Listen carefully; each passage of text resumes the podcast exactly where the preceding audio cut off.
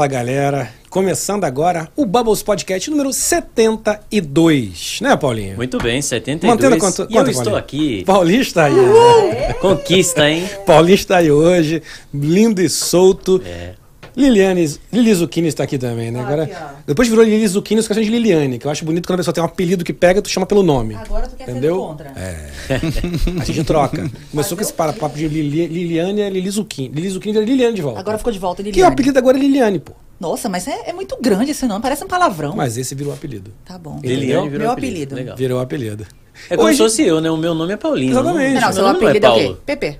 Exato. Exatamente. Mas Paulo. Olhar de Paulo. Um dia a gente vai chamar de Paulo. Paulo. tiver Paulo é muito velhinho. sério. As pessoas que me chamam de Paulo eu acho muito. Quando tiver velhinho, É, pode ser. né? Aí vai ser tipo, ah, seu Paulo. O meu pai era Paulo, virou. É. Quer, dizer, meu pai era Paulinho, virou Paulo, né? Por causa de mim. Cara, não vou te chamar de Paulo só pelo fato que você tem seu pai. Então, É acho isso, que aí só quando por chama isso, você em de respeito, Paulo, né, a gente claro. tem que fazer um pouquinho. Você vira o Paulinho, respeita seu pai. Isso. Isso. Mas eu acho que deveria Justo. ser. É justo. Aí depois, quando tu ficar mais velho, vai ser, tu vai ser o Paulo e teu pai vai ser o Paulão. É, e se meu filho for Paulinho, acho que não vai ser, não. Chega, né? Chega. Para por aí. vai né? quebrar a tradição. Paulo Neto. Galera, muito obrigado por estar aqui com a gente. Hoje contamos, como sempre, com a, pres- a ausência, Ausência. ilustre de Juliana Bittencourt. Quando eu digo pra vocês que ela falta mais do que eu, vocês não acreditam. Aí, eu- a bichinha tem motivos. Ela tem motivo, né? Tudo Mas bem, também tudo todos bem. temos motivo, né? Mas Claro, tudo bem, deixa sempre. pra lá, deixa pra lá, deixa, passa por cima disso Deixa aí. quieto. Ela prometeu que semana que vem tá aqui com a gente, então a gente acredita, né, Paulinho? Sim, vamos, vamos, Acreditamos? vamos acreditar sempre. acreditar a esperança sempre, é a cara. última que morre. É, a última que morre. Galera, muito obrigado. Aproveitar que estamos aqui começando aquele nosso podcast antes do podcast. Antes do podcast. Não se esqueça que temos aí do lado o nosso superchat. Nos últimos programas a gente tá, o pessoal tá começando a contribuir com o superchat. A gente, pô, agradece demais. Você pode contribuir a partir de, de um dolinha, um 10, 5, um realzinho, sei lá quanto que ótimo. dá lá no Brasil. Cara, até um bilhão. Cara, você vai, bota quando você Se quiser. você for o Elon Musk aí tá assistindo Não é? Se você tiver afim de, pô, pô gostei dos, dos rapazes, pô, dá lá um bilhão pra gente É. também. Mas se que ele não? disser que eu quero levar o PP e o Gabriel pra órbita da Terra. Não, você Quanto quer que ele vai me demais. pagar pra ir pra Aí órbita? você Um quer bilhão demais. eu vou pra órbita. Vou pra Vai. órbita, vou órbita. Eu vou pra órbita. Vale a pena, não vale Nossa, eu Paulinho? vou de graça. Por um bilhão não. Eu Ah, de é, de graça. pra órbita eu vou ter de graça, né, Vou cara? de graça. Mas não fala muito alto não, senão o pessoal ouve. É verdade, deixa Deixa eu achar que é um bilhão. Galera, tem o superchat aí do lado, aproveita aí, já quiser contribuir, vai dando. A gente já falou que a gente é mercenário. A gente faz as perguntas que vocês botam aqui no chat, mas é obviamente o cara do superchat passa na frente, né? Ganha Claro, uns tem pontinhos, prioridade, Claro, claro. ganha a prioridade, então a gente sempre fala isso. Não esquece de se inscrever aqui no nosso canal, que aí é de graça, não tem que pagar nada. A gente fica muito feliz com isso, porque nos ajuda muito. Compartilhar essa live, aproveita que a gente está só introduzindo, vai já compartilhando. O Vai papo vai ser aí. maravilhoso, vai mandando para todo mundo. Vai lá no Zap, no Instagram, compartilha, manda o link pra galera. Cara, curte, vem, sininho, todas essas Tudo coisinhas, né. Paulinho? Isso. Tem um valeu também de- pra depois, né? Pra você ajudar. Ah, é. E tem o nosso canal de cortes também. Essa semana eu, pra in- in- iniciar o Valeu no nosso canal, eu fui lá no vídeo da Zilu, que é um Zilu, vídeo tá bombado, botei lá, sei lá, 5 dólares, mandei um, adoro o Zilu. O melhor de todos. Fui eu mesmo Não, lá. era pra ter dito, essa, essa apresentadora não para de falar. É, Vou exato. pagar um Podia dólar ter pra sido, ela né? parar de falar. Podia ter Aquele sido, vídeo é né? uma polêmica. Eu, Aquele é. eu não menti, eu gosto da Zilu, claro que, porra, mas a Zilu aqui pra nós foi um, né, um vídeo muito bombado no nosso canal. Fui lá, adoro a Zilu, adoro mesmo. E falei a verdade, dei um dinheirinho pra só entender, né? Que no- aqui é thanks, né? No Brasil é valeu, que você, o vídeo que já estão no ar, estão lá que você gostou, que quiser contribuir, pode sempre. É. Mas aqui agora, você que tá no chat ao vivo, tá aqui o, o nosso superchat. Se você não tá ao vivo, vai lá no Valeu, ali no Thanks. Pô, e a gente vai agradecer pra caramba sempre. E, claro, vamos agradecer quem tá contribuindo hoje pra gente. É que isso. sempre, todas as Inclusive, semanas tá presente aqui, tá né? presente aqui. Carlos Pane de Pulha tá aqui com a gente. Aê! Carlos e ajuda o Pane de Pulha, nossos apoiadores. Hoje tem. Descobri que, Paulinho, você não sabe o que eu descobri. Ok. Que a gente tá reclamando do Carlos. Falei, pô, o Carlos tá meio. não tá mandando o pãozinho completo pra nós, né?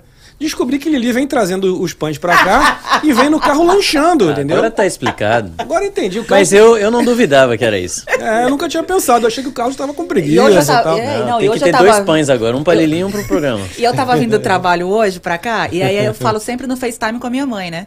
Aí a mamãe falou: E aí, minha filha, cadê o pãozinho? Eu falei: Ah, o Carlos vai na live hoje.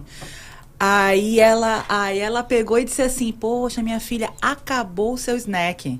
Né? Que eu vinha do, do- do caminho lá do trabalho pra cá. Espertinho. E aí acabou meu pãozinho, que hoje o Carlos veio, eu não comi o pãozinho. É. E aí acabou a gata. Hoje o Carlos chegou aqui com um pão completo, lindo, bonito. Eu falei, nossa, hoje é porção completa. Aí eu entendi o que estava acontecendo. Então, Carlos, sabemos que temos uma formiguinha no caminho que vai, a formiguinha vai comendo. Galera, muito obrigado aí, Paninho de Pulha. Hoje temos um pão de calabresa que tá alguma coisa muito maravilhosa, que tá sensacional, com a manteiguinha ali de ervas, que tá sensacional. E pra botar o pessoal com mais água na boca, Erika, solta esse videozinho, por favor.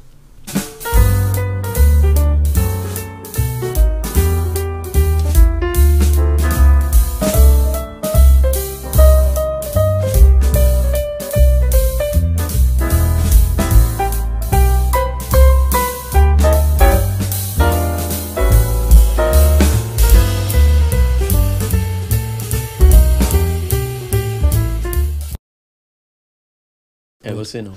Galera, é isso aí. Tá aí. Pra quem, pra quem quer pedir, você que tá aqui no sul da Flórida, vai aqui no link aqui, que tá aqui assim, ó, Pane de Pulha 2020. Vai lá, tem todos os contatos, tem, a, tem a- o calendário do dia de entrega. Cara, pede. Eu acabei de fazer minha, minha, minha encomenda com o Carlos aqui do, do pãozinho novo. Qual é o nome Carlos, de banana agora? Qual é o nome que tem aquele de banana? Pão de banana? Então é pão de Qual é banana. nome? Qual que é o Cara, nome? às vezes É, quer, você às vezes quer complicar as É, coisas, as coisas complicar, são não, porque sempre tem um peperonela, vai Ele- que era um, ele queria vai um que era um quê? bananela, porra, Bananela. não sei, cara, vai que era um bananela.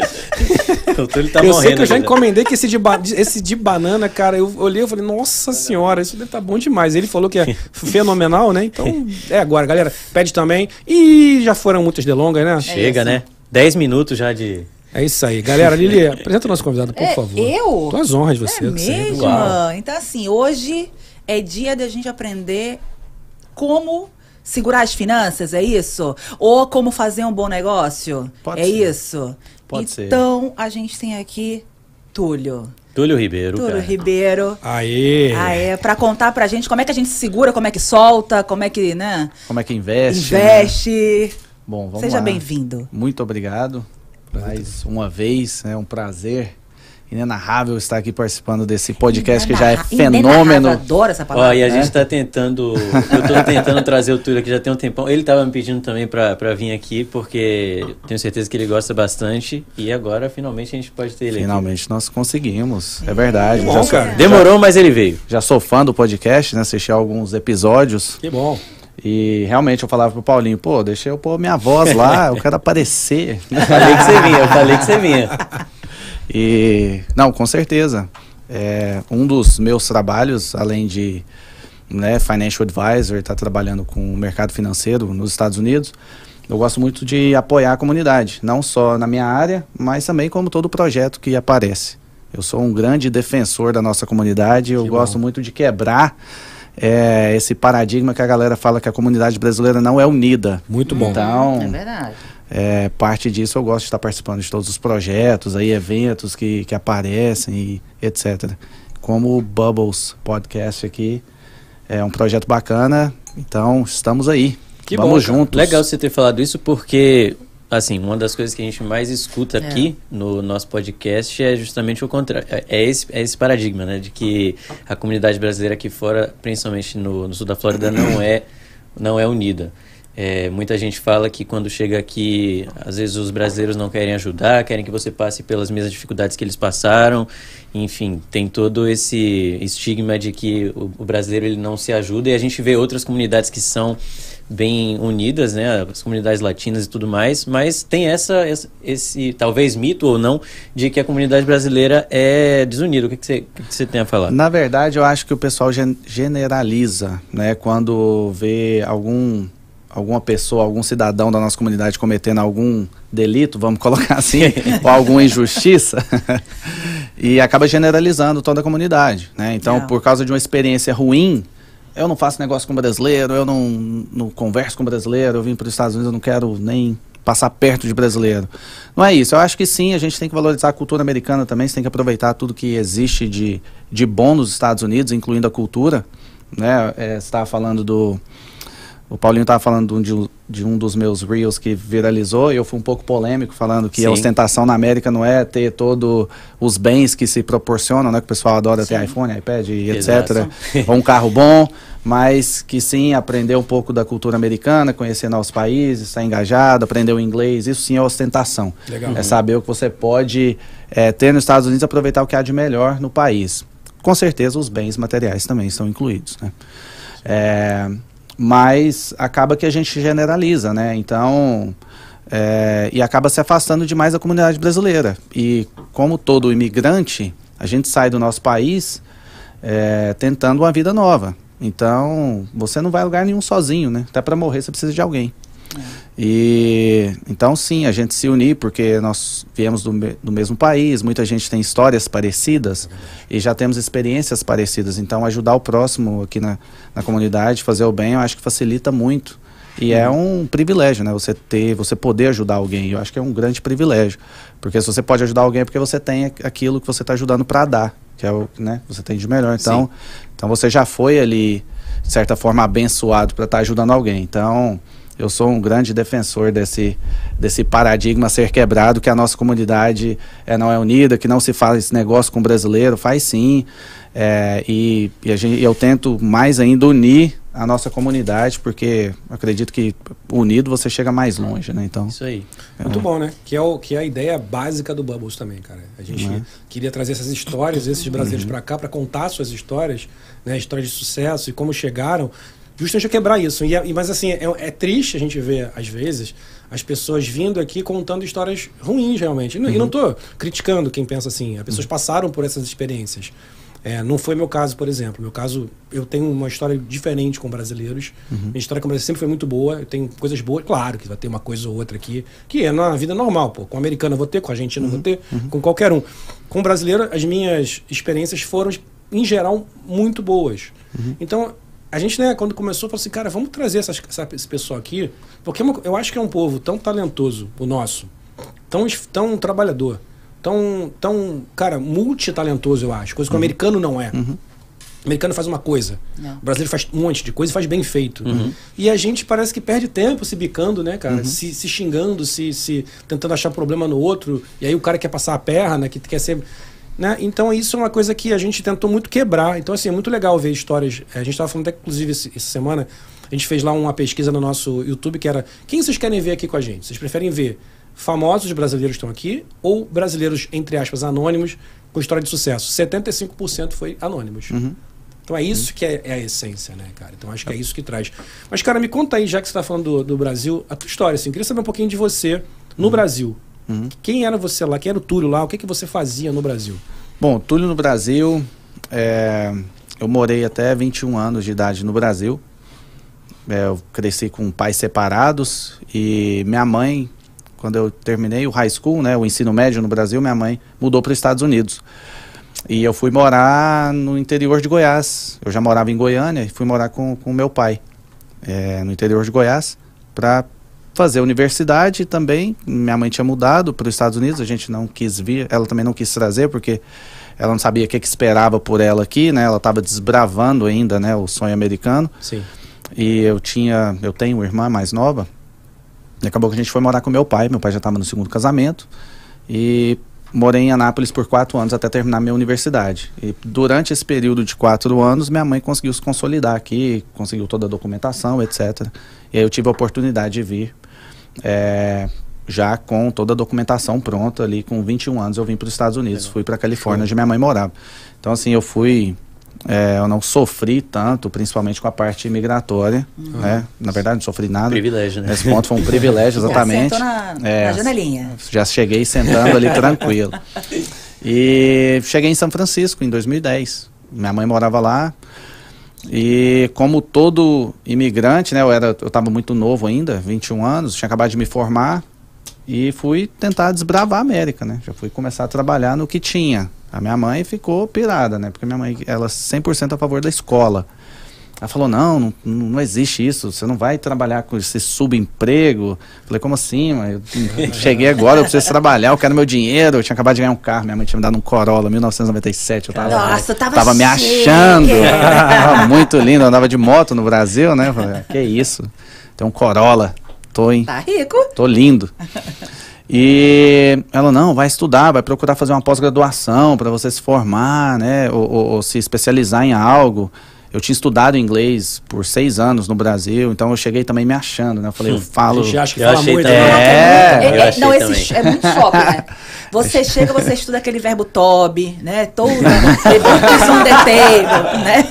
É isso, É o é verbo é- mesmo. É, a gente estuda, Não, né? mas assim, o- de qualquer forma, eu estudei no- é, inglês no Brasil também minha vida inteira. E hoje eu agradeço minha mãe, meus pais por terem me enchido o saco, porque eu odiava fazer aula de inglês, assim. Acho que a maioria das pessoas não gosta de fazer, mas, mas faz forçado. E assim, hoje fez muita diferença pra mim, porque quando eu saí do Brasil, eu não falava fluente, mas eu já sabia gramática, eu já sabia escrever, eu já sabia ler. Então isso já meio que acelerou um processo para eu poder já ter uma noção assim básica do inglês para chegar aqui e só, só me preocupar em falar. Então é importante. Mas, mas assim, ajuda Não, não, muito, não, né? peraí. Ajuda. Mas chegar em Nova York, meu filho, nada do que a gente aprendeu funciona, Não, assim, tô, assim, não tô falando contra, cara. É estudar, shark attack. estudar inglês também, pra mim, foi muito importante ter estudado inglês no Brasil e tal. Mas assim, Sim. eu queria dizer assim, tu chega aqui com seis anos, você acha que tá falando pra Não, caceta? esquece, esquece, você não fala. Não é, né, Você não fala. Não, exatamente. É, eu estudei seis anos e eu pensava que falava, mas assim, ajudou, com certeza. Aham. Né? Eu, eu vim com diploma, porque lá no Brasil essas escolas de inglês falam assim, agora você pode até dar aula de inglês. né? Uau. Então eu vim me achando mesmo. Cheguei,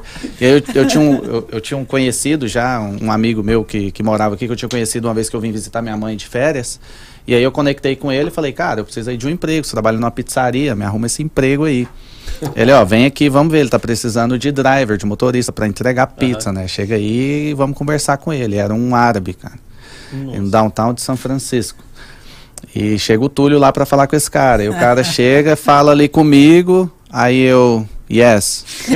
Aí, ele olha para mim, o meu amigo olha assim para mim e fala assim, maluco, você não falava inglês, cara? Que que... Mandou um yes Falei, yes. Aí eu falei, ué, mas sim, o que, que, ele perguntou? Ele falou que você quer trabalhar de noite ou de dia, cara. Eu falei, você responde yes. Eu falei, cara, eu não entendi nada que, que esse maluco falou, porque o inglês, imagina, o cara é árabe, o cara é da Palestina.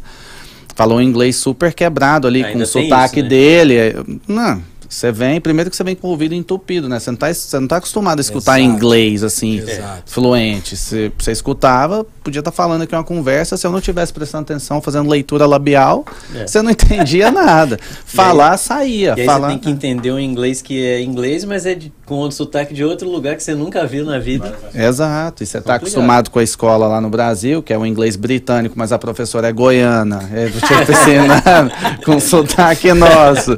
E aí você fica. É- Exato. É, é, é difícil. Aí demorou o quê? Demorou uns três a seis meses para começar a desentupir, para você entender mais coisas. E aí eu comecei lá, eu comecei trabalhando, entregando pan- panfleto para conhecer a área. Na época não tinha tanto acesso a GPS igual temos hoje, nós estamos falando de 2010. Tinha alguns telefonezinhos, eu tinha um BlackBerry. Da. Met, da Metro PCS Raiz. Né, o nosso amigo Bambam vai ficar orgulhoso de mim. Eu sou da época raiz dos Estados Unidos. Nada de papo de jovem. Eu, é, eu não cheguei, peguei um Fusion Hybrid e fui dirigir Uber. Eu peguei um Corolla 97 e fui entregar jornal. Isso aí. Raiz. E você Essa geração não sabe disso. E você é formado em quê? Eu Brasil? sou formado em administração. Administração, tá.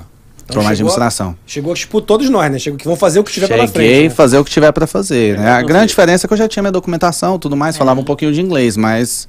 Tava, tava deitando. É, eu tava deitando no inglês. Verbo Tobin. É como- Não, essa é muito boa. aqui. Trabalhar de noite e de manhã.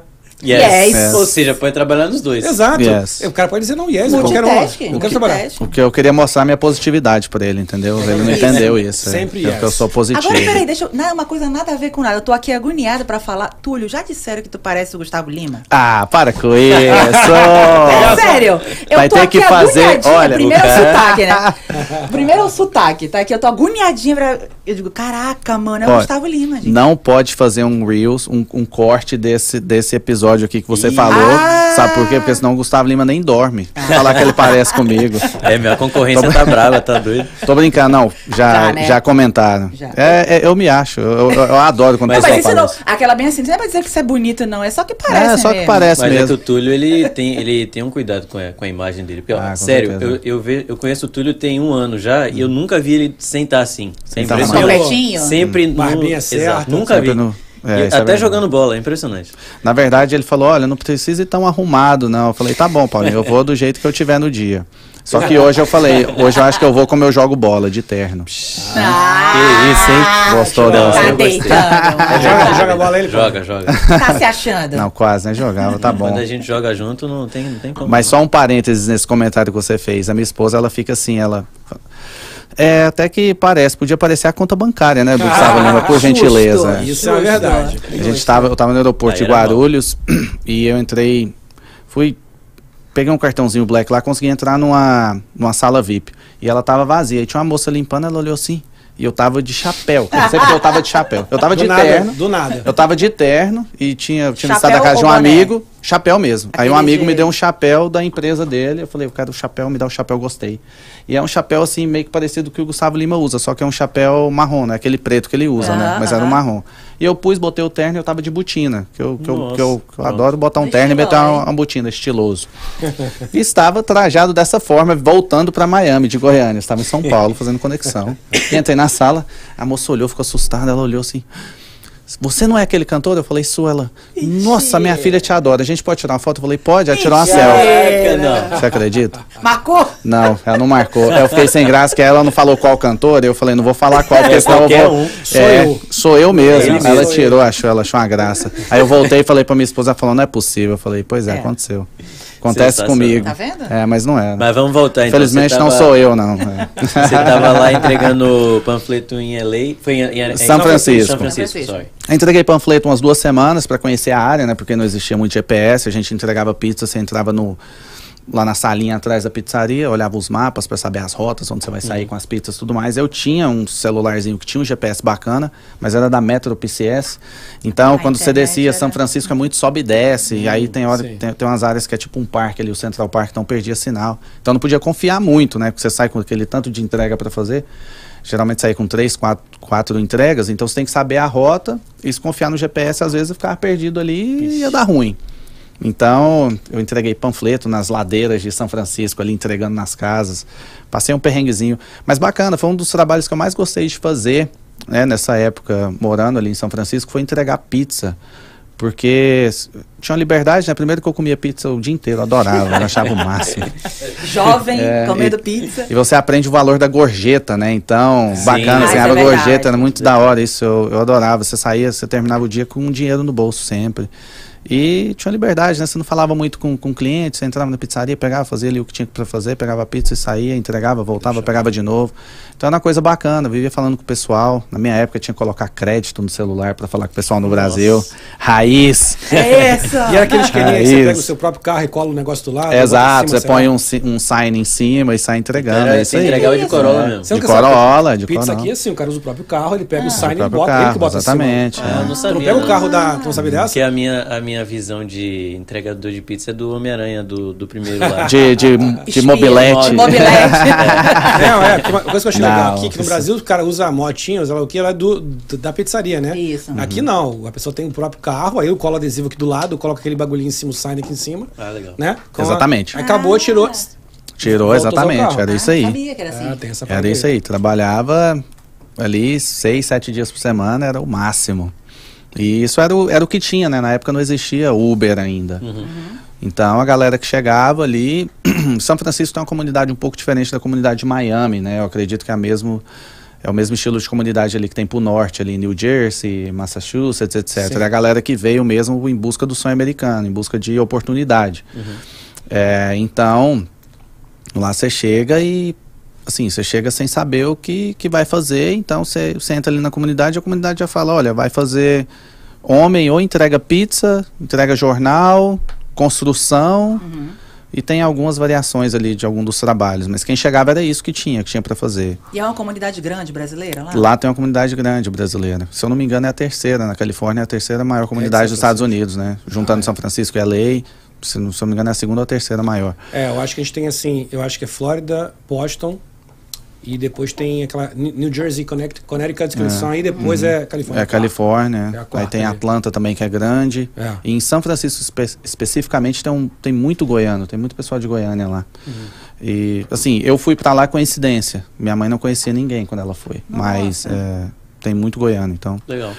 E aí mulher tem tem o caminho das pedras ali que era você babar ou limpar a casa, né, como todo todo imigrante, então ali saí. Então eu caí naquela, ah, vou entregar pizza, eu não precisava, eu não tinha uma despesa tão alta, eu já morava com a minha mãe, minha mãe tinha o emprego dela.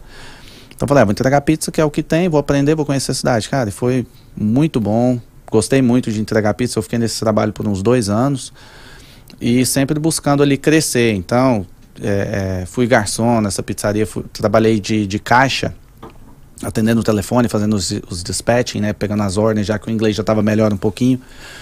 E aí é nessa que você vê os- o, o inglês mesmo melhorando, né? Que você atende o telefone, você fala, lá tem muito indiano, tem muito Nossa. asiático, tem muito chinês, então o inglês é diferente demais. Welcome, welcome. É, Eu mas já ia perguntar, Welcome to. McDonald's, how may I help you Eu já ia É perguntar isso aí. como é que é, Pepe. Fala aí pra gente. É isso aí. Como é que é o atendimento né, nessa, dessa forma indiana? Hello, sir. How can I help you today?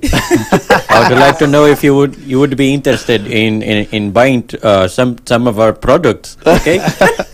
perfeito. Muito bom. Você Perfeito. você cancelado aqui. Um dia eu vou soltar você num daqueles eventos do South Asia que a gente faz. Isso. Os caras vão te, vão te te lá, cancelar. Vai, Vai vai, cancelado. vai voltar, você vai correr de lá, cara. Você, Cancelado. você Ou consegue, então ele se perde lá que a pessoa pensa que é, é da mesma comunidade. você consegue imitar o chinês também falando inglês ou não? Não, eu consigo Esse não. tailandês só. Tailandês, tailandês, vai, Tailandês, como é né? que é? Oh, hello, how are you? Okay. Okay.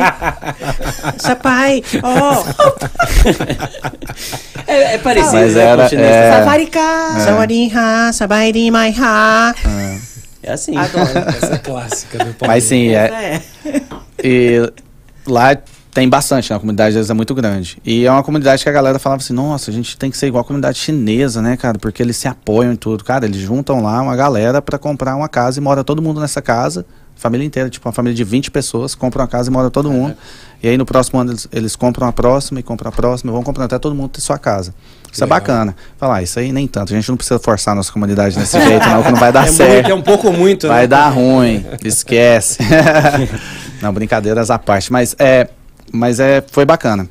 Aí depois que eu saí da pizzaria, fiz outros trabalhos aí aleatórios, trabalhei, fui até, eu brinco, minha mãe brinca, né? Foi até neno, eu fui até babá. Neno. Teve uma família que minha mãe trabalhou que tinha um, um menininho que ele era autista e precisava e tinha mais e tinha dois gêmeos também que eram toddlers ali tinha três anos precisava de alguém para dirigir principalmente o mais velho que tinha cinco seis anos para as atividades que ele tinha e aí a minha mãe falou olha meu filho está trabalhando só à noite que na época eu trabalhava na pizzaria era mais à noite é, de segunda a sexta sábado e domingo eu trabalhava de dia o dia inteiro e aí falou, ó, meu filho pode vir e fazer essa, esse delivery aí das crianças, né? Pra entregar onde tem que entregar. e aí eu comecei trabalhando e o menino... Delivery de pizza. De pizza e agora é de delivery criança. É. Olha que maravilha. De criança. Tá aumentando o nicho, né? O mercado de entrega. Entregar as crianças. Uma criança, lá Ah, na entregar criança. a criança, é, vai. E aí o menininho gostou bastante de mim na época, porque ele era autista, então assim, eu precisava de alguém que dava atenção, entendesse, eu sempre fui muito paciente. Então, bacana, a gente teve uma conexão bacana, eu fiquei lá por um ano, um ano e meio, acho um ano. É, foi um ano. E aí minha mãe saiu do emprego e também começou a ficar muito longe para mim, eu fui né, crescendo, buscando outras coisas aí. E acabou que eu trabalhei por, é, lá por um ano. Peguei jornal também, mas jornal fiquei só uma semana, não consegui. É muito difícil. É? Muito difícil. É Eu, mesmo? eu, eu respeito a galera do jornal. É porque é de madrugada, né? Ah, é muito Ah. cedo, é verdade. Caraca, cara. é mesmo. Mas Não. não com aquele jornal, aquela porrada na porta do cara. É, assim, que coisa "Toma, legal." Toma, Não, pro- na porta, se eu, se eu acertasse a porrada na porta, eu tava feliz. O problema é quando eu acertava na porta do meu carro, aí caía assim no chão, e você tem que descer. E só acontece quando tá chovendo, cara. Em São. Francisco chove dois dias no ano. Os E foi, e foi a semana que eu trabalhei, e foi que eu errava. Pegava, abria a janela e o carro lotado assim, aí você fazia assim, plau, né, com a mão direita pra cá, né? Jogava, batia na porta, caía na calçada. Falou Sai assim, Sai Ah. do carro. Aí o cara, você não pode errar, você vai perder minha rota. E rota de jornal era vendido lá, cara. Você não, você não passava o emprego. Você falava assim, ó, cansei de trabalhar, vou te vender minha rota, quer comprar? Ah, é e o pessoal assim? vendia. E só que aí acabou, né? Não tem mais. Estragou a rota do acabou, cara. não, acabou. O pessoal acha que tá todo mundo lendo no, no, no telefone, não se entrega jornal Cara, é mais, não tá valendo mais. você né? imaginar isso, que não tem mais jornal, né, cara? É A mesmo. gente não lê mais jornal, cara.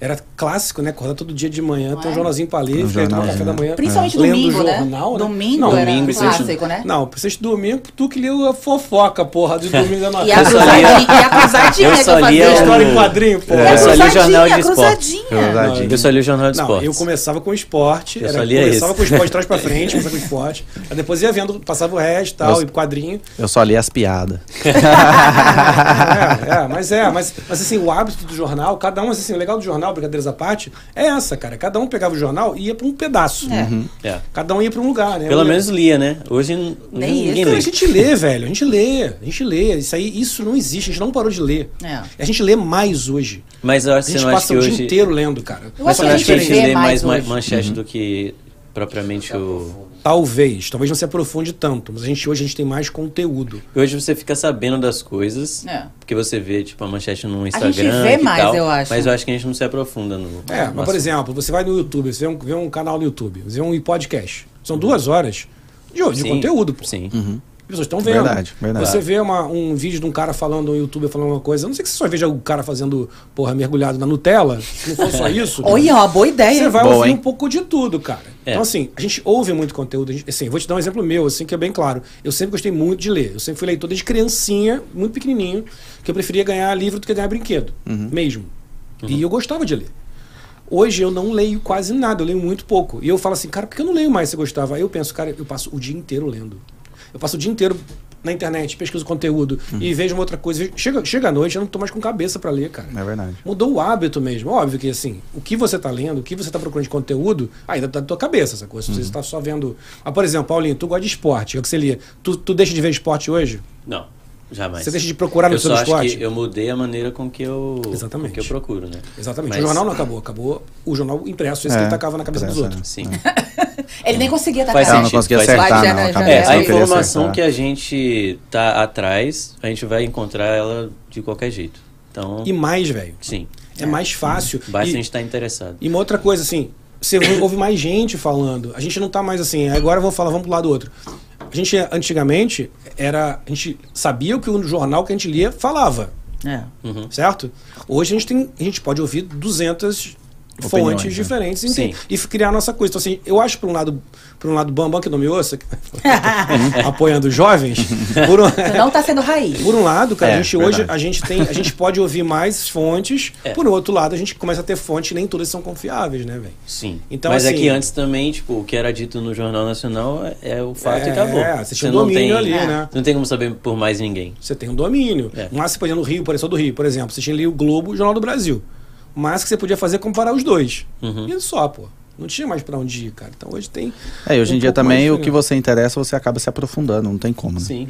Exato. Tem Então- muita fonte. O que você faz, por exemplo, que é Uhum. uma coisa super importante. Eu acho que hoje, na era da internet, você tem muito mais abertura para fazer o que você faz. Uhum. E vender o que você faz e falar o que você faz. Quando que você imaginará que você entregava jornal o- um, um financial advisor TikToker? Hum, é. Hum, hum. Era de terno e gravata. E não tinha nem como tirar a gravata. Sim. E não tinha como Quanto você mais atingir aparecer, é, é. tantas pessoas, assim. É. É, não existia. Foi muito rápido nessa evolução da internet, cara. É. Deu, um, deu um boom, assim. Eu acho que a pandemia ajudou bastante também. Essa época de, né, de acelerar o processo da internet, tem hora que dá até, o- dá até medo. Porque Sim. sim, é isso aí que você falou. É, a- além, de, além de tudo, tá vindo quebrando vários costumes, né? Muito, cara. E, e você tá vendo aí, visto por aí, aqui na- nos Estados Unidos mesmo?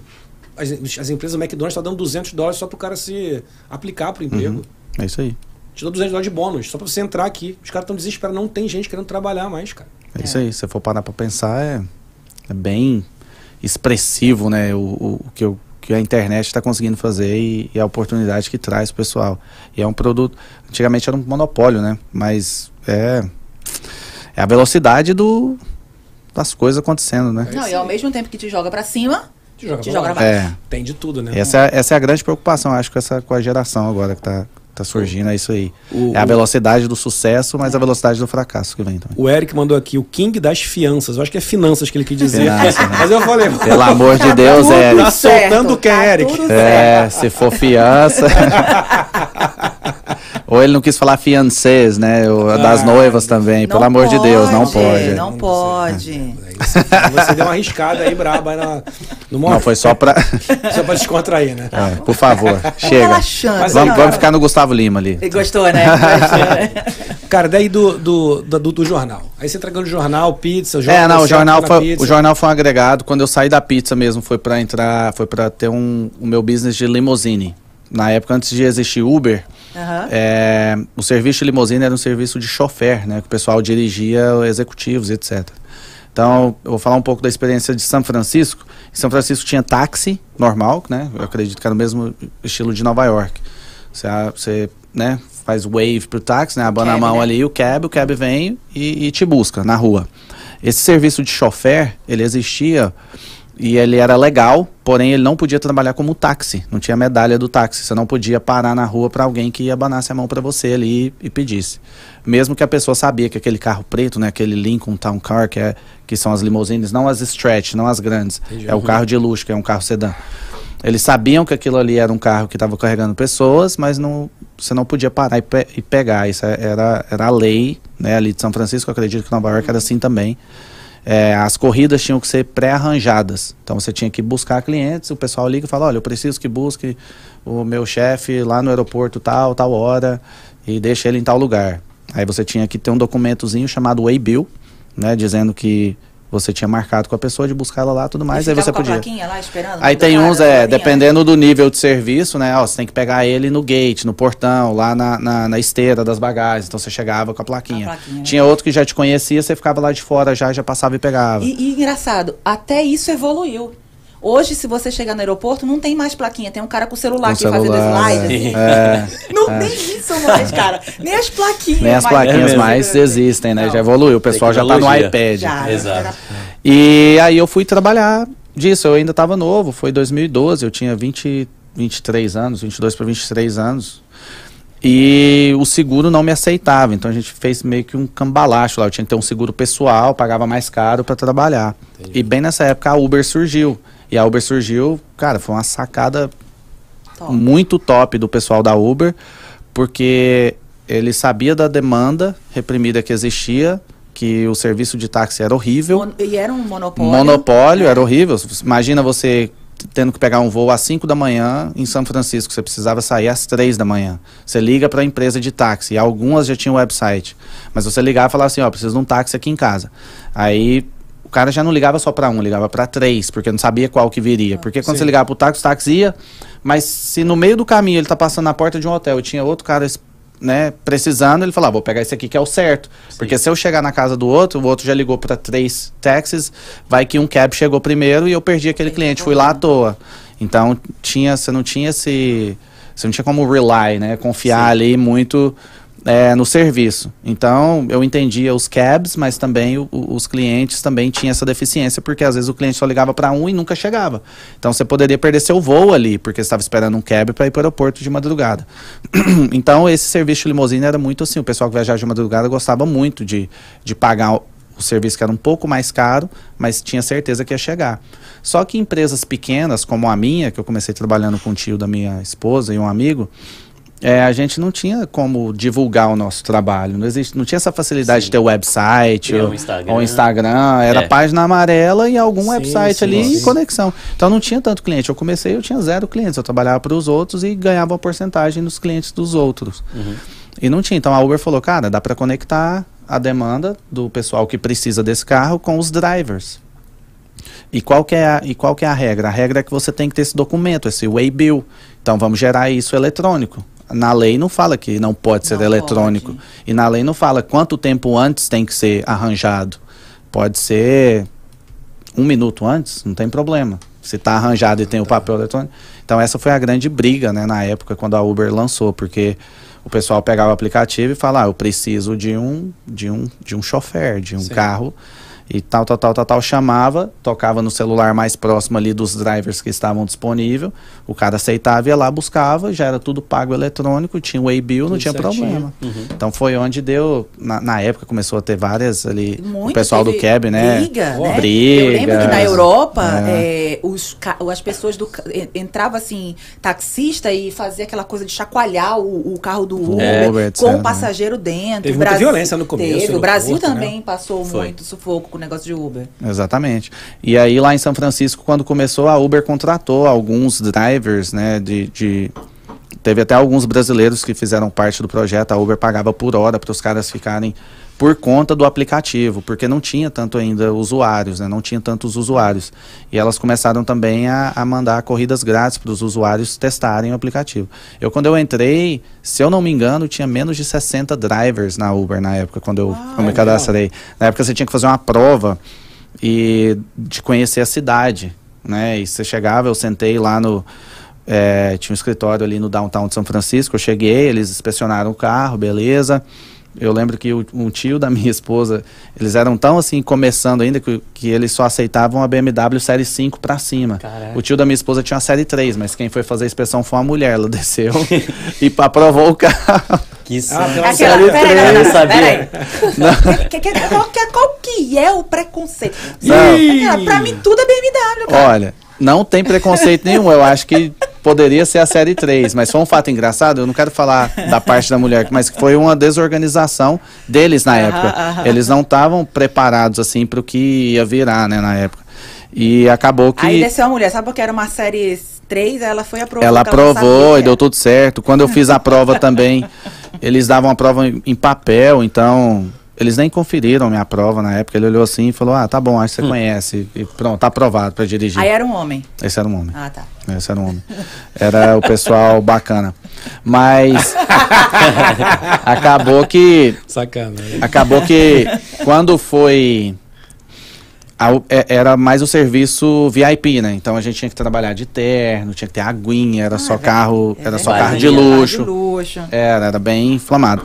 E aí veio uma empresa on the side chamada Sidecar, que eles sacaram o movimento e também tiveram uma ideia genial de dar carona pro pessoal. Estão falando assim, não, a Uber tá prestando um serviço de chofer, nós vamos prestar um serviço de carona. E aí, bom, eles não tinham Waybill, porque eles não, porque para você ter uma limusine, você tinha que ter um registro com a cidade, que chamava o, o registro era é, a sigla era TCP, era e você tinha também que ter um seguro específico para isso. Só que para carona, isso ia ficar caro para você pegar um cidadão qualquer para dirigir o carro. Mas para dar carona não tem, não tem lei, você não pode dar carona. Mas na carona você não pode cobrar. E aí a sidecar não cobrava. E ela tinha uma sugestão de contribuição pro driver. Genial. E na sugestão você podia dar zero. O que aconteceu com essa empresa? Dava Quebrou. zero. Ninguém, todo zero. mundo dava zero. Se deixar na sugestão, meu velho. Deixou na esquece, sugestão, cara. dava zero. Esquece, esquece, esquece. Só que a Uber sacou esse movimento rolando e começou. Aí foi onde ela lançou o Uber X. E também a Lyft nasceu, né? Eu Não sei se Sim. é, Sim, o sim, Lyft sim. nasceu. E aquele negócio também de dividir a, a corrida também, né? É, aí teve, aí eles junto, foram, né? aí, Aí eles foi foram, evoluindo é, foi evoluindo, etc. Então aí eu trabalhei na Uber até 2013. 2012 eu comecei, eu fui chamado para um, pra uma dessas empresas de seguro, que eles fazem um marketing multinível, na época Primerica, e comecei a vender seguro de vida, que foi ali eu já estava buscando a voltar para minha área, que eu sempre gostei do mercado financeiro. Eu não trabalhava com isso no Brasil, mas eu sempre gostei e eu queria trabalhar com isso. Eu falei, cara, eu já tô aqui nos Estados Unidos, um país de oportunidade, já falo inglês, eu tenho documento. Até quando eu vou ficar nisso? Eu tava fazendo uma grana boa, dirigindo Uber e limousine. Eu tava fazendo ali em torno de uns 1.500 dólares por semana, livre. Então, assim, pra mim, eu, só, eu morava junto já com a minha esposa, pra nós era um dinheiro bacana já. A sua esposa você conheceu aqui ou foi Eu conheci, eu conheci aqui, conheci Ah, em São. Francisco também, em 2010. E aí, nessa brincadeira, é, trabalhando com insurance, foi bacana, eu aprendi, tirei minha licença, minha primeira licença tal, mas era aquele estilo marketing multinível também, que você tem que sair correndo atrás de gente, fazendo evento, e eu não, não gostava desse, desse, é, desse estilo de trabalho. Eu comecei a aplicar para os bancos, mas nenhum banco estava me dando oportunidade. Aí um belo dia eu fui com um primo meu que tinha acabado de chegar, abrir uma conta para ele no Wells foi o único banco que eu não tinha aplicado ainda para trabalhar. Tinha é, me, me candidatado ali. E era um banco pertinho de casa. Quando eu entrei, tinha uma gerente brasileira. Eu, caramba, nem sabia que existia uma gerente brasileira legal, no é? banco, né? Fiquei feliz. Mas, tipo assim, ela cagou pra mim, cara. Não me deu moral. Sério, né? Falei, pô, Sério? tô doido pra trabalhar. E detalhe, eu Do tava de nada, terno, assim. que eu tava de limusine, eu tava bonitão. Tava todo Tava na. Da chique. na Então, estilo- Na verdade, você É. tava com roupa de jogar bola. Jogo pra jogar bola, tinha acabado de sair do futebol. Essa, é- essa, é a joga, essa é a roupa que ele usa antes do jogo. Jogar é, o- é o Essa pré-jogo. essa é a pré-jogo. Essa é pré-jogo. Não é nem a o mais, terno né? é Ah. depois, claro, durante. E aí, nessa brincadeira, eu falei, ah, vou. Aí ela falou, ó, eu falei, como é que faz, né, pra trabalhar aqui? Eu tô empolgadaço. E aí ela. Ela, olha, você tem que fazer online. Eu falei, ah, mas como assim? Ela, ó, pega meu cartão, se você fizer online, põe meu nome lá. Eu falei, pô, não deu nem moral, né? Não vai me dar oportunidade. Eu fui embora meio triste pra casa e comentei com a minha esposa. Ela falou, ah, você já fez pra tudo, faz aí também, seu Fargo, vai que dá certo. Aí eu fiz, aí passou uma semana eles me ligaram. Aí passei por né, um montão de E nem entrevistas foi a você passa. Não, foi. Ela tem os méritos dela, sou muito Ah. grato a ela. Foi sim. Ela, minha mentora, né, é, Vivi, Viviane Pussas, depois eu vou até mandar um oi pra ela. Isso, manda beijinho. É, sou muito grato a ela, sou fanzaço. Devo muita coisa a ela, me ensinou, mentora violenta, muito bom. Mas enfim, e daí você faz a, a processo de entrevista com RH, né? Então até você chegar na, na agência, então passei por ali duas, três entrevistas até que marcaram a entrevista na agência. E como marcou essa entrevista na agência, ela era gerente geral da agência, era uma agência grande eh, na Califórnia ali, é uma das maiores do, do todo o West Coast, ali do Wells Fargo. E ela ficou com muito medo de me contratar por eu ser brasileiro e o pessoal ter o bias, né? Falar assim, ah, tá tendo um tratamento especial, ou você contratou porque ele é brasileiro, porque na, na época tinha muita meta a ser batida, etc. E ela, e ela acho que ela viu que eu tinha um potencial, falou, quero contratar, mas não sei se é, eu tô com medo, depois eu, é, ele não conseguir entregar e falar que eu contratei só porque é brasileiro. Então ela me colocou na entrevista com todos os gerentes da loja. Foram seis pessoas me entrevistando. Foi ela, a, a gerente de serviço e mais quatro assistentes gerentes que tinham assim, geral me entrevistou. E aí ela, né, aí consegui impressionar todo mundo ali, pelo menos passar por todo mundo, porque era um cargo de bancário, não era nem isso tudo, era um cargo Nossa, aquele qualquer. de pagar, de é o receber as- primeiro, era. o- As faturas. era uma mistura de caixa com bancário. Então eu trabalhava ali, era, era um cargo muito baixo ali no banco ainda. Mas eu até falei, nossa, E né? mesmo Tô... assim, seis pessoas E mesmo assim a galera me entrevistando. Caraca. Eu falei, meu Deus, que painel que é esse, né? Que eu tô participando aqui. Imagina Parece... ser- Será ser que o salário é compatível? Eu tô, tô rico. Mas não, aí em 2013 eu entrei no Wells Fargo e foi uma escola realmente. É, ela, em grande parte, ela me ensinou tudo que eu soube de banco e dentro foi ali onde começou, né, realmente a minha carreira financeira ajudando a comunidade. E dali foi onde eu me apaixonei pelo que eu faço e pelo papel que eu quero desenvolver aqui nos Estados Unidos e que eu já desenvolvo, né, já há quase 10 anos diretamente com a comunidade brasileira e ir para frente aí tentando ajudar e ajudar a comunidade a crescer, principalmente quebrando esses paradigmas financeiros aí que existe, que todo mundo tem essa dificuldade quanto a banco, crédito, se pode ou não pode, o que que faz com cheque, se deposita, se não. Então, essa é minha vida hoje no Instagram, é falar sobre isso, essas mitos e verdades e tentar ajudar o pessoal.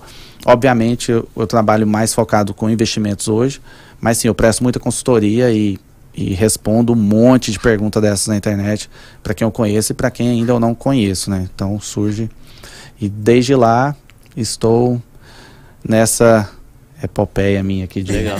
E a, e a mudança pra, pra Flórida foi por. Aí em 2018 eu já tinha sido gerente, eu consegui crescer no Fargo, aí eu já, fui já tinha deixado de ser Foi- bancário. Já tinha deixado, é, eu subi de, de caixa para bancária, e bancária eu comecei trabalhando nos cargos de investimento, que são, são alguns, aí eu virei assistente gerente, consegui ser gerente de loja, gerente de loja eu fui para gerente private, que eu já trabalhava mais com investimentos mais focados, e dali era para ser advisor.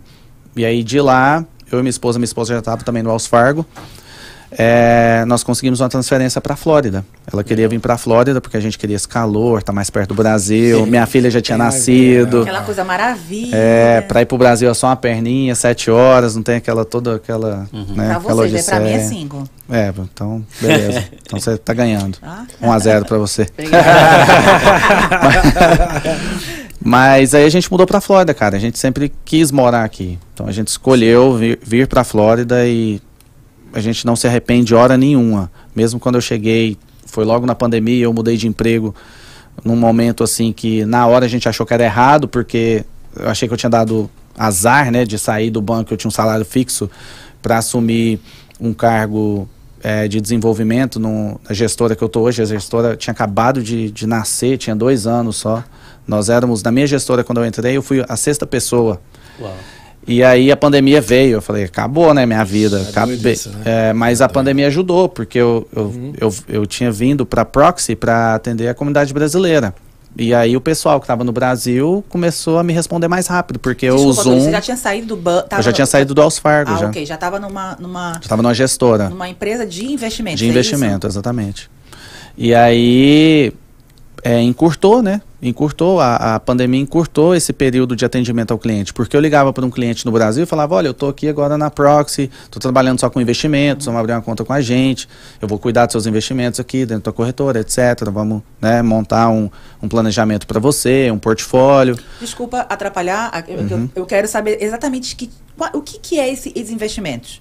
o que, que é isso? É, é, é, como é que a gente fala? É, é, comprar na bolsa ou comprar casa para fazer investimento? Qual que é esse Não. tipo de investimento? É o seguinte, você compra um ovo de Lá avestruz. vem, lá, lá vem ele, lá vem ele. Pessoa.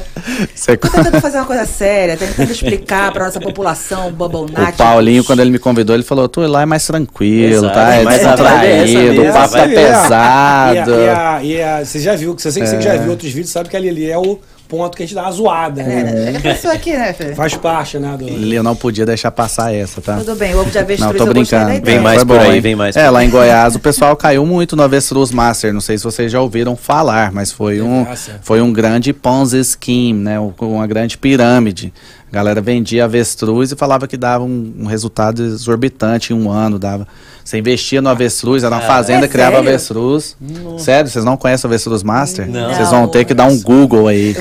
Foram fortunas perdidas em Goiás. Foi parecido o boi gordo. O É, boi o gordo, o boi caso do gordo boi gordo, vocês lembram, O é. que, que é o boi gordo? Você compra fazendas de boi gorda, você comprava, investia É, você investia no boi, eles prometiam, boi. eles prometiam uma rentabilidade grande. O boi gordo ainda foi mais jogo baixo, né? Porque no boi todo mundo sabe que vaca dá dinheiro, né? Sim. Mas no avestruz, No avestruz cara. é tenso. Avestruz, cara, quando falava. Então, assim, aquele caso, você conhece alguém que ganhou dinheiro, mais 10 que perderam. E muito. Então o nego começou a vender casa e pôr dinheiro no avestruz, porque o avestruz, tecnicamente, você usava a carne, a carne pra alguma coisa que era muito saborosa, as penas era pra fazer outra coisa, não sei o quê.